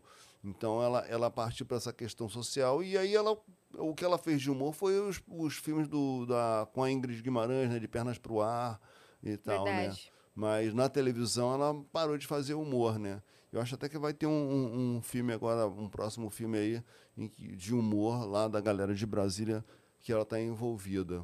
Que massa, Muito cara. legal. Vocês deviam fazer uma reunião de 30 anos, cara. Um especial, qualquer coisa assim. Devia, né? Um episódio Faz, faz no. YouTube. Que daí não tem. É. Não, vende pro streaming. Lança em plataforma verdade. de Não, streaming. primeiro tem que Nossa, convencer as cara. pessoas de se juntar. Você acha que Isso não que é rola? Acho que não rola, não. Acho que. É mesmo? É, acho que, enfim. Acho que as pessoas não. Tem preguiça de, porra, não. Aham. Pô, Até mas- porque assim, a gente não, a- não- não- é, Isso só faz sentido se você tiver um projeto de desdobramento disso. Entendeu? Uhum. Fazer isso, sabe? Então faz uma festa num lugar privado. Não, e- mas seria um especial. Entendeu? Muitas, muitas séries. Por, É. exemplo, por exemplo, Friends Reunion. Né? Que a Friends fez um especial só pra reunir Sim. de volta Sim, o sim, elenco. Bateram um sim. papo. É, Mas eu digo, Girls mas também. assim, mas ele fez isso porque também os episódios estavam à disposição. Ah, entendi. Entendeu? Vocês estão sem o seu acervo. Pois É. é. Caramba. Teria que a Globo querer fazer isso. É, fazer isso, né? exatamente, quase isso. Pra Globoplay, assim. Exatamente. Criar um, Exatamente. um- um- um Exatamente. produto pra eles. É, é. E uh, o, o pós-caceta, como foi? Daí você foi fazer, como é que foi a vida depois? Aí ficou uma coisa assim meio.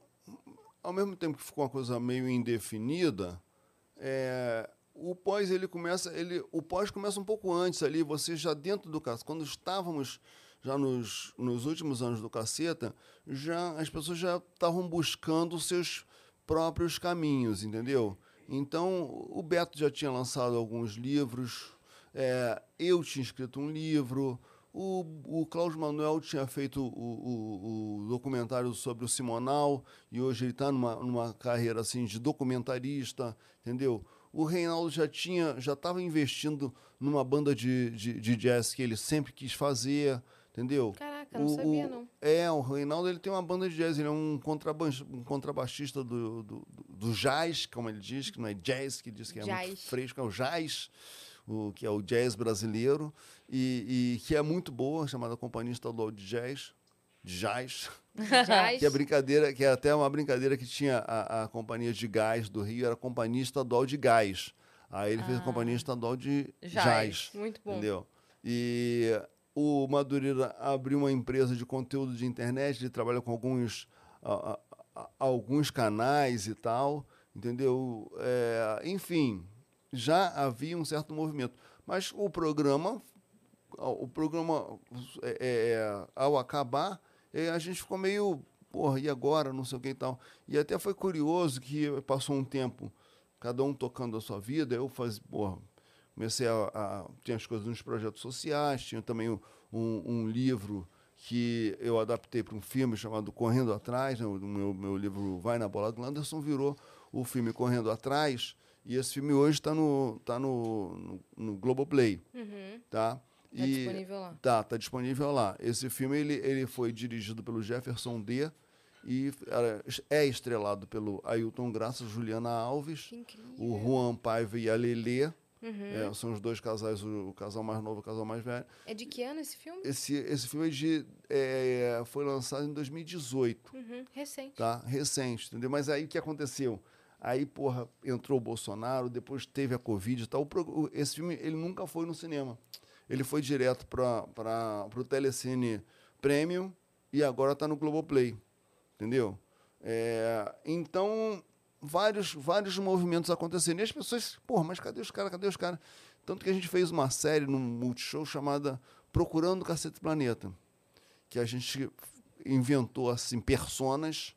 Eu, Beto, Hubert e Cláudio, a gente escreveu um, um- um- essa série, tem duas temporadas dessa série no, no Multishow, em que a gente fica, tenta responder, cadê os caras, não sei o que. Aí cada um tinha uma vida assim. Eu, porra, era um fudido, morava na favela, porque acabou a minha vida. Eu ficava tentando arrumar uma vaga no esquenta do- da Regina Casé. Falava, pô, também sou preto, também quero ir aí.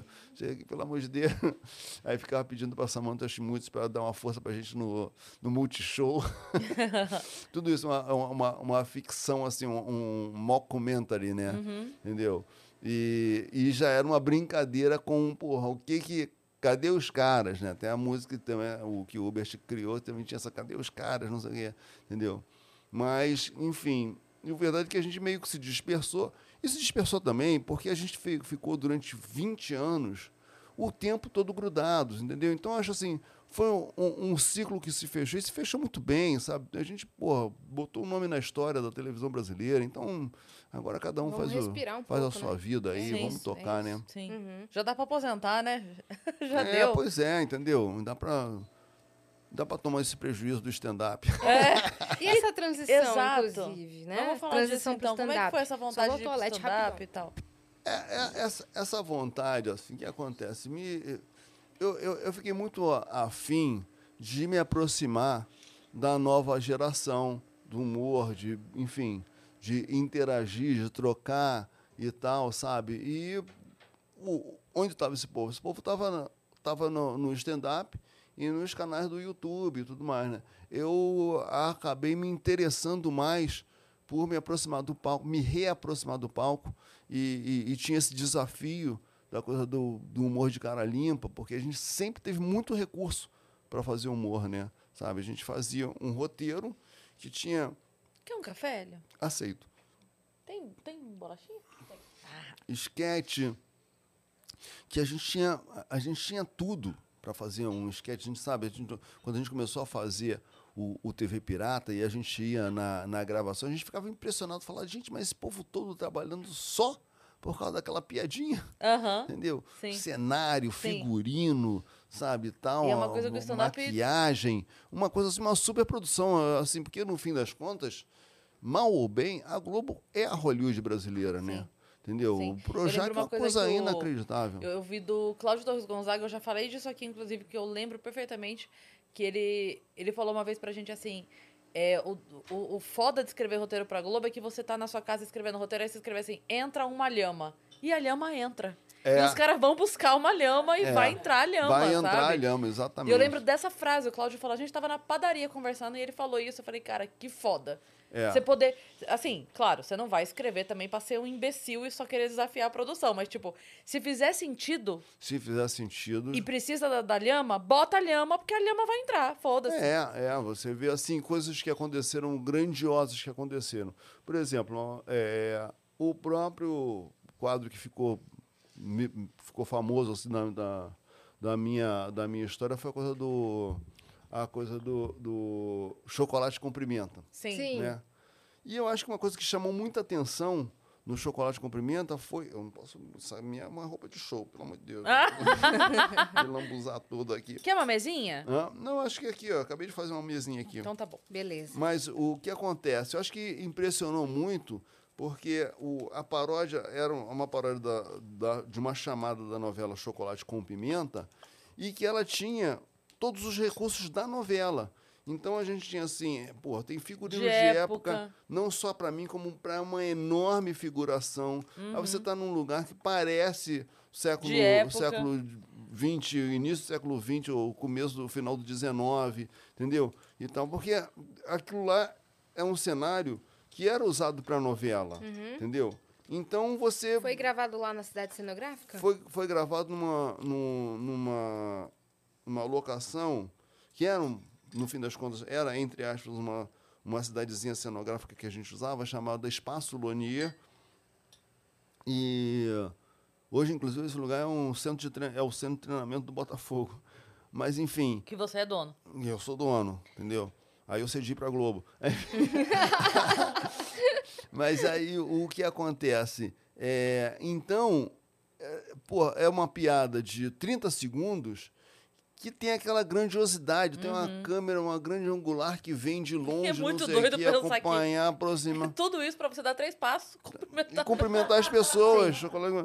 E aí, no fim das contas, o que aconteceu? Eu fiz coisas incríveis depois, e o que ficou Foi isso. da minha história foi isso. Então tem uns, umas pessoas que perguntam pra mãe Mas eu assim. acho, mas sabe por que eu acho que pegou muito? Porque tinha musiquinha. É, A musiquinha lá te cumprimenta.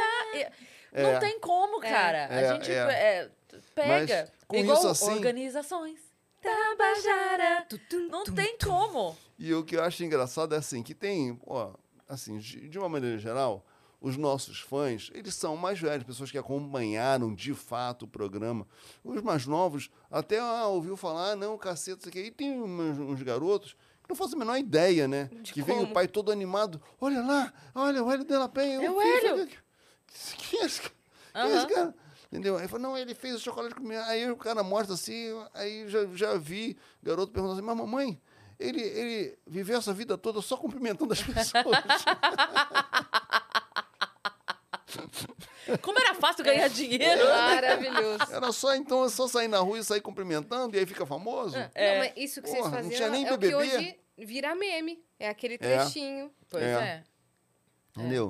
Então, realmente tinha um recursos, recursos enormes. Então, é, quando eu vi essa possibilidade desse desafio, pô, e aí? E como seria eu no palco, eu e o microfone e tal? Sem entendeu? toda essa estrutura. Sem toda essa estrutura. E havia, assim, uma certa. é, é, e o que eu queria mesmo, que eu felizmente estou conseguindo hoje, é assim: havia uma desconfiança do público. Falava assim: ah, esse cara não vai conseguir. Esse cara não vai conseguir. Exatamente porque os caras falavam que achavam que eu não ia conseguir, eu fiquei que me, me deu gana um- de insistir. É a força Porque do lá ódio, naquele né? comecinho, quando eu, eu não fazia a menor ideia de como é que se fazia aquilo, entende? Quando a gente, se- a gente se encontrou, Sim. a gente se encontrou, eu tinha feito com a Michelle uma única vez No Risadaria. no Risadaria, uma única vez. Aquela foi a segunda vez que eu estava subindo no palco, entendeu? Que eu já falei assim, não, será que dá para fazer isso? Será que, entendeu? A minha mulher mesmo falou, Hélio, ó, desista desse negócio.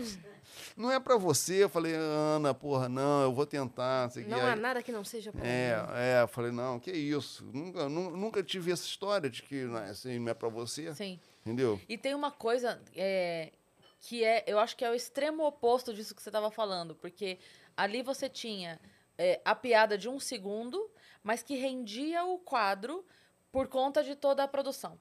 A piada era só o, o comprimento, mas tinha toda essa produção em volta que valia o quadro. E no stand-up você tem exatamente o oposto, porque se você chega com essa piada pro stand-up, ela é um segundo mesmo.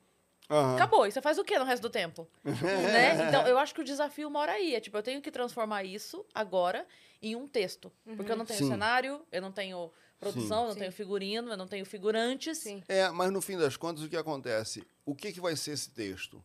Esse texto vai ser você construir na ima no imaginário da pessoa A e- situação. essa situação. Exato.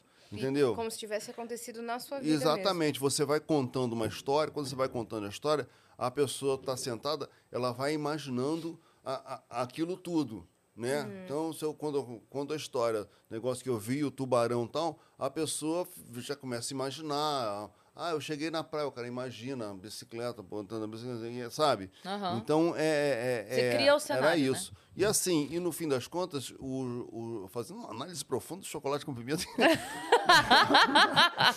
mas, mas o que acontece é que é, aquilo criava um, um- um- um link com a novela que o cara estava acompanhando. E a novela durava séculos. Então, Aham. aquilo, aquilo ia além dos Sim. 30 segundos daquele, daquele, daquele sketch, Uhum. né? Quando ele via a vinheta da propaganda da novela, ele já ia lembrar que É, teve esse- Exato. remetia, É, a pessoa. Não é que ela ri na hora, ela ri na hora e ri depois, É, e ela e vai rir depois, daquilo e vários depois, outros. e O depois. resto da semana, vocês apareceram na terça, a pessoa passava quarta, quinta, sexta, sábado rindo. É, Quando é. ela já tava esquecendo, voltava vocês o de Pânico, novo. O Pânico foi meio que filho do Cacete Planeta? O Pânico foi um filho do Cacete do Planeta, porque o Pânico foi, ele radicalizou na coisa do. na, na forma de abordar as pessoas, que a gente, ele fazia de uma maneira que a gente dif- definitivamente não fazia, porque assim, a gente ia pra rua, aí abordava uma pessoa, a pessoa não queria falar, a gente. Que não era pro dela. Fantástico?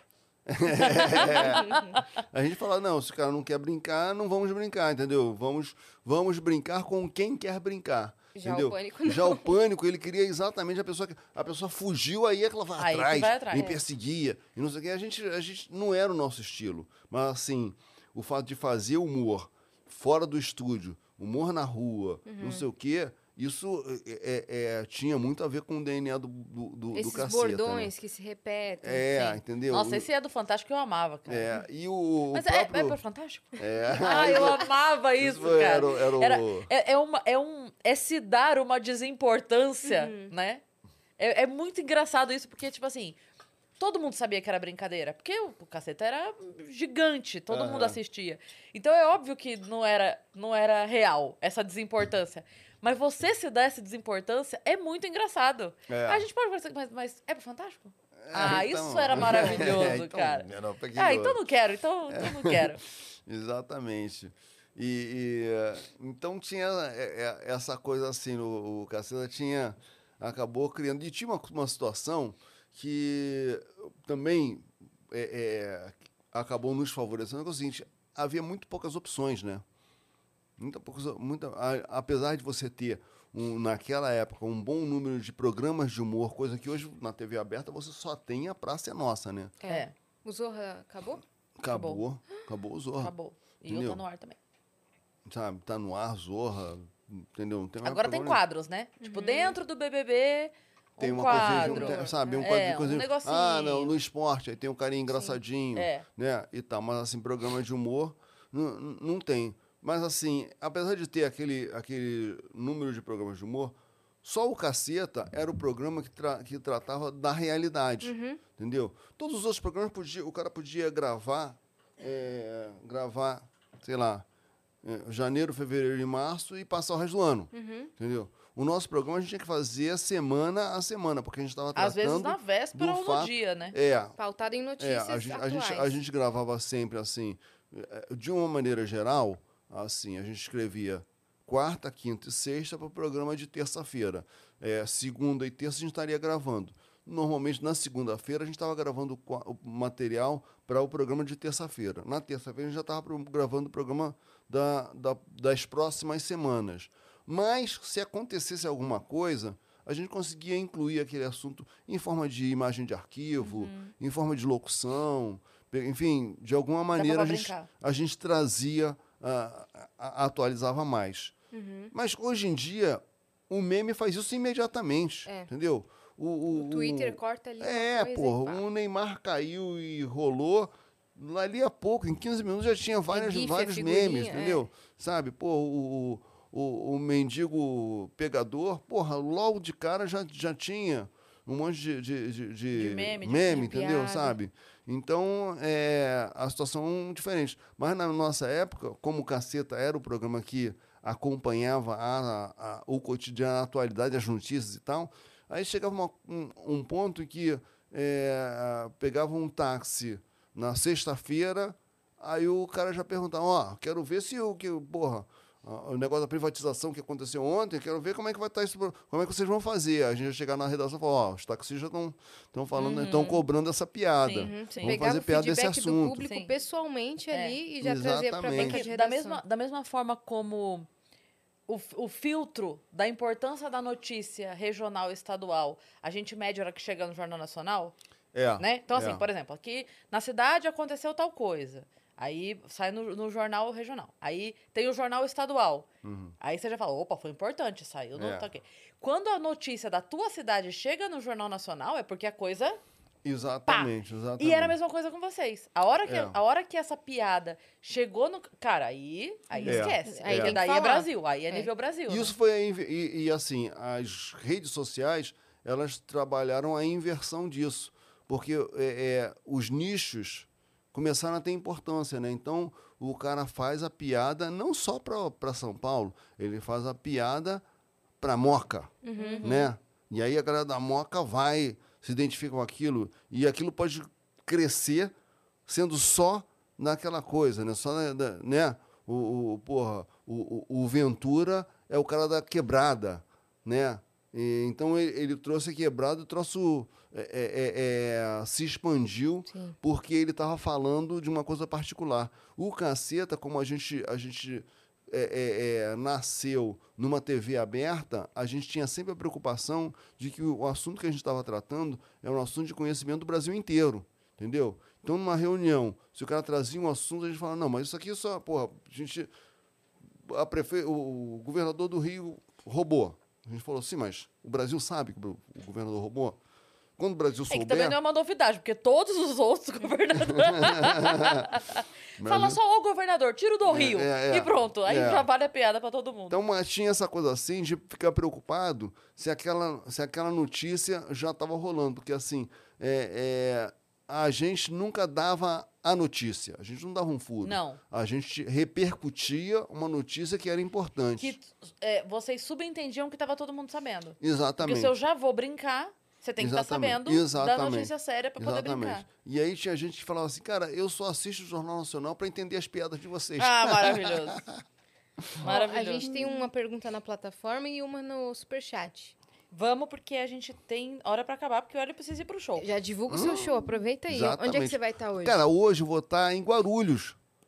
tá? Um show comedy. Eu vou estar com Cíntia Rossini no Um Show Comedy às 21 horas. Então, ó, Dá tempo. tá assistindo, leva o seu celular pro banheiro, vai tomando banho e vai chegando lá. É e isso. tem um cupom de desconto. Você vai ter 50% de desconto só porque você tá assistindo o Vênus, Que isso, cara. tá?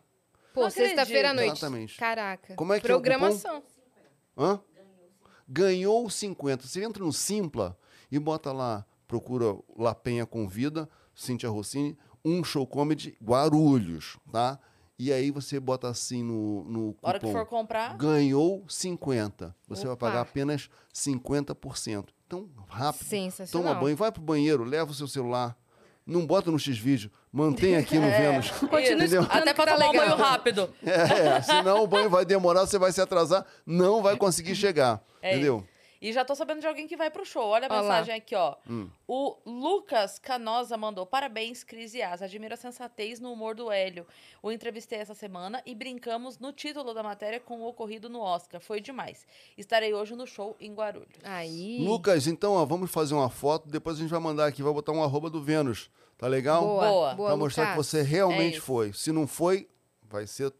Vai, se- vai vai ser ficar chato cancelado. pra você. É, cara. ser vai cancelado. ser cancelado. Anotamos o seu nome. Ó, o Richard Lima mandou uma mensagem aqui na plataforma. Hélio, já te acompanho há muito tempo e sempre achava foda a sua atuação em todas as esquetes do caceta. Geralmente comentam do chocolate com pimenta, mas eu não me esqueço de quando a galera do Pânico te chamava de Hélio de la Benga. Hoje temos até um grupo com esse nome. Manda um salve. Richard. Ah, valeu, Richard. Grande abraço.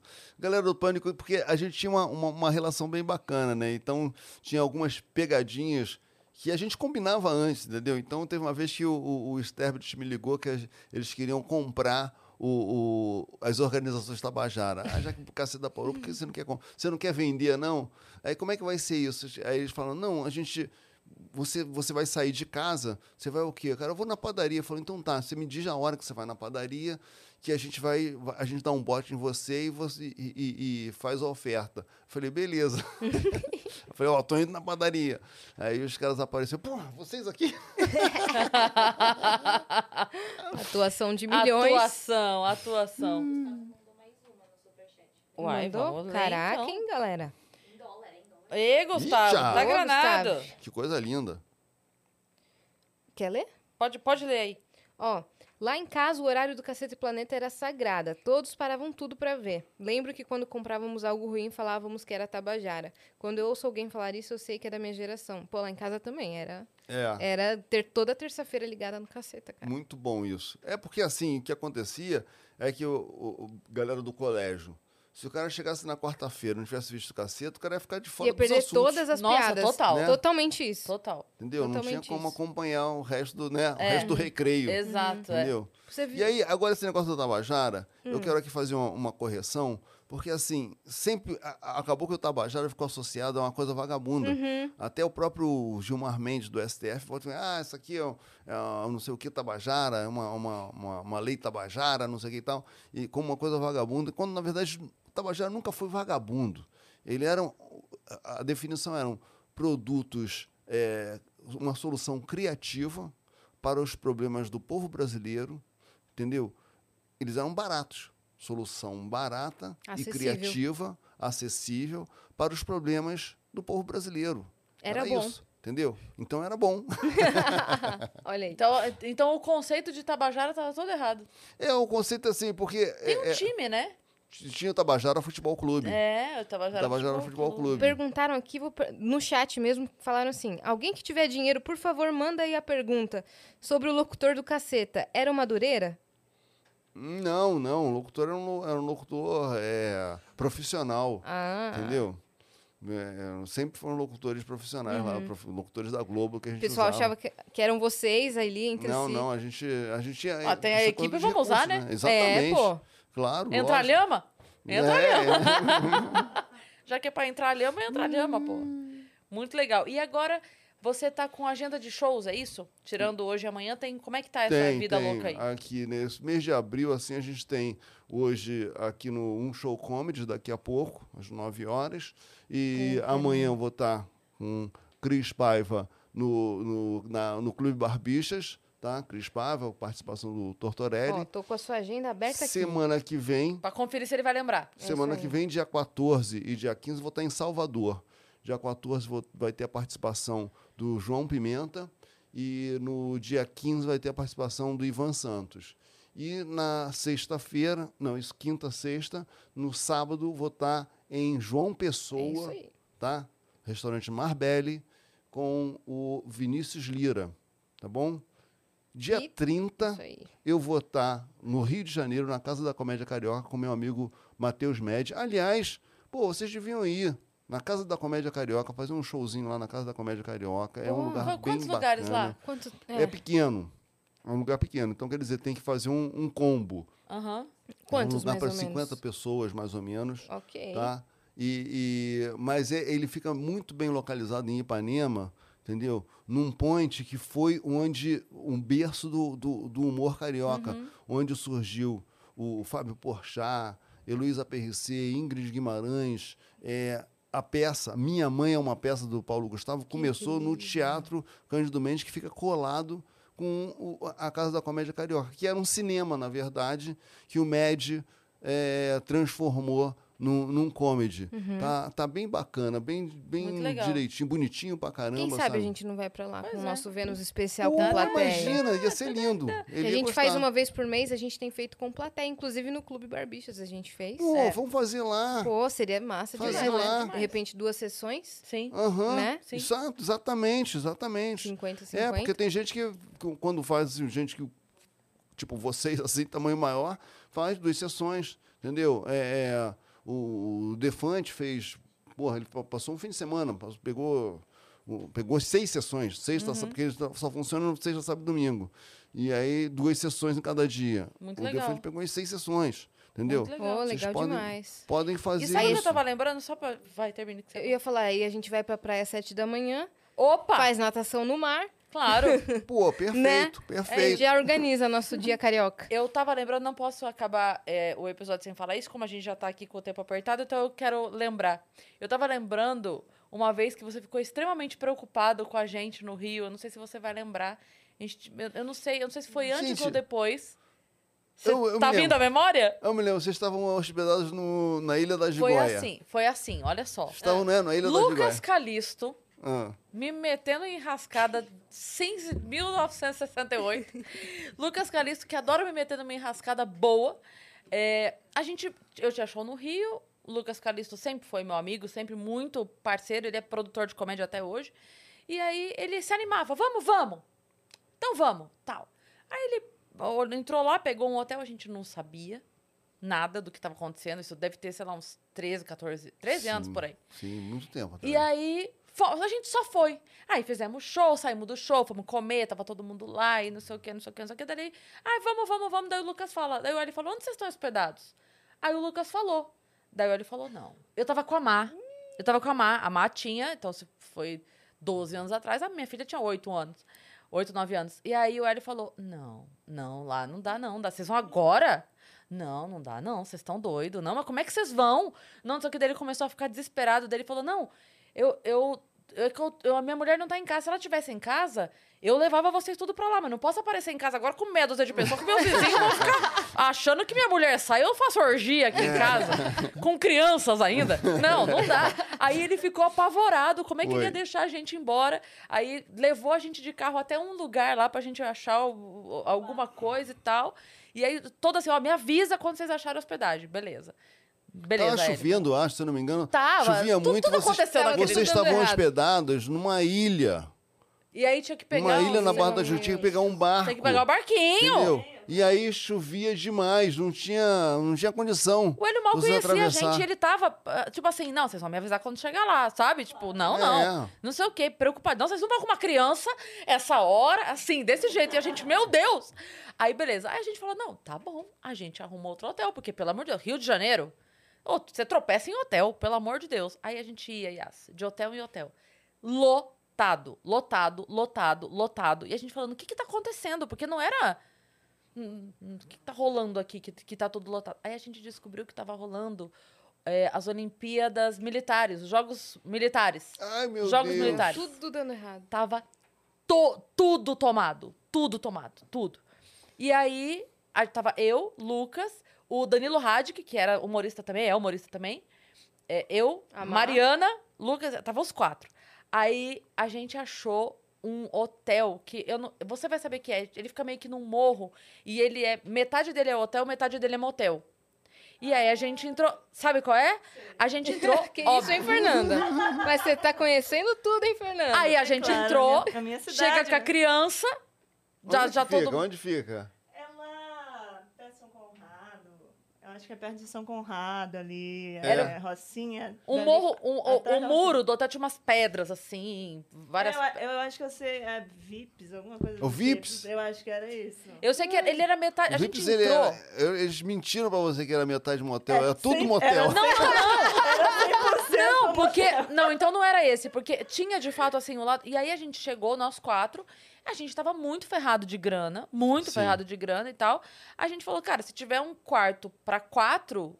A gente vai querer. Aham. Ele falou, não, eu tenho pra três. Falei, tudo bem, eu divido a cama com a amada. Aí tive que provar que era filha, porque, enfim, uma criança, né? Não, é minha filha mesmo. Tá tudo certo. Aí fomos e tal. E aí aconteceu uma coisa engraçadíssima, que eu tenho a foto disso até hoje. E eu e Lucas Calisto rimos pra sempre. Que é, em dado momento, a gente no quarto, que a gente é muito amigo, então tava tudo certo ali.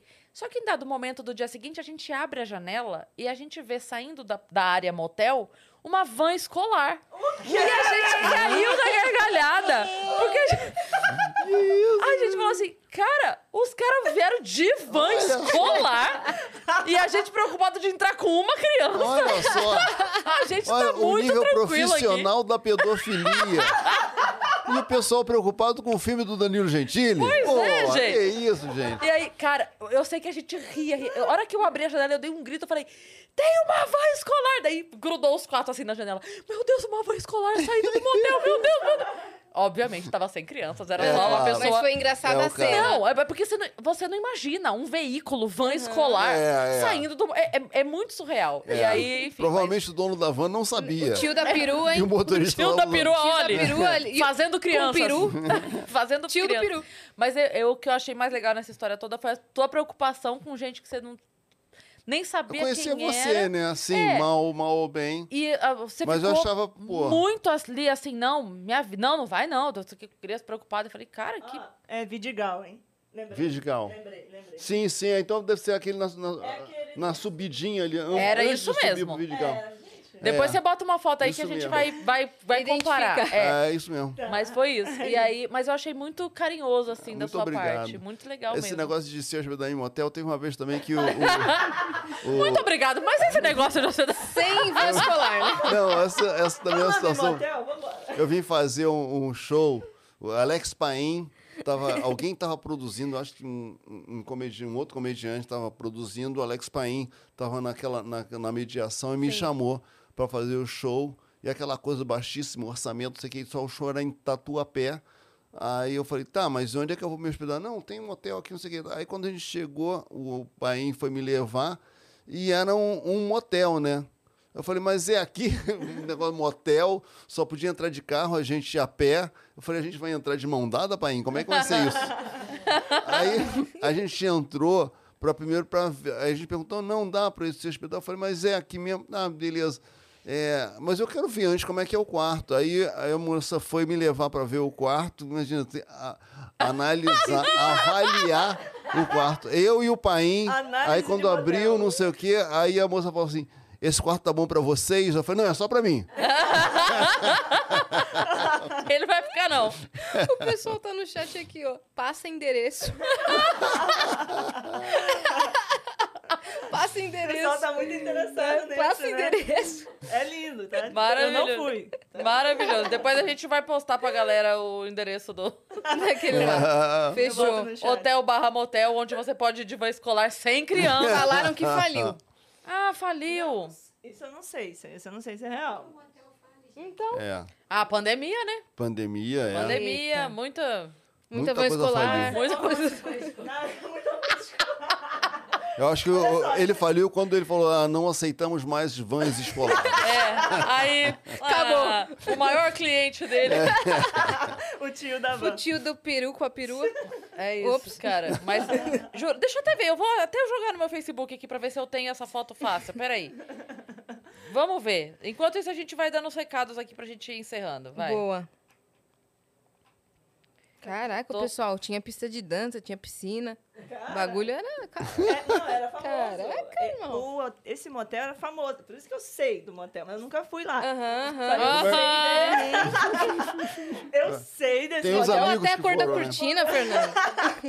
porque muita gente falava muito bem desse motel. Tipo, nossa, porque tem não sei o quê, porque tem não sei o quê.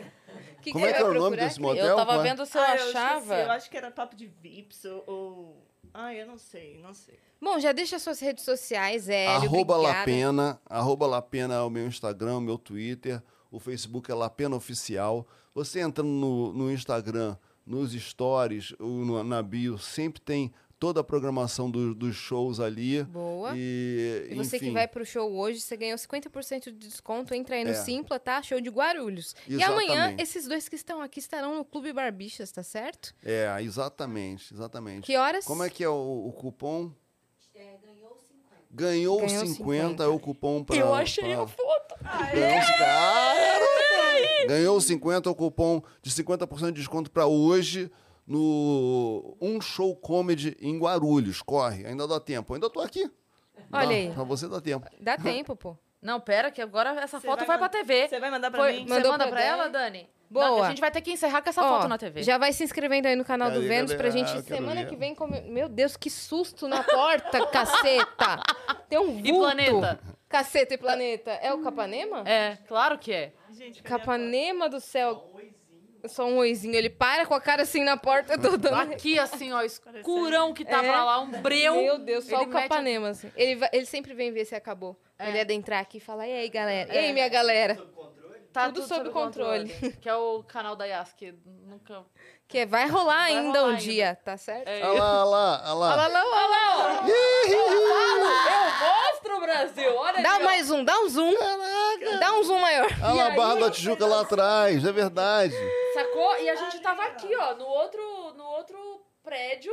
E aí a gente viu ela saindo todo, fazendo negócio, aí corremos pra Olha, tirar a. Van Quantas pessoas tem na, Ai, no banco? demais, cara.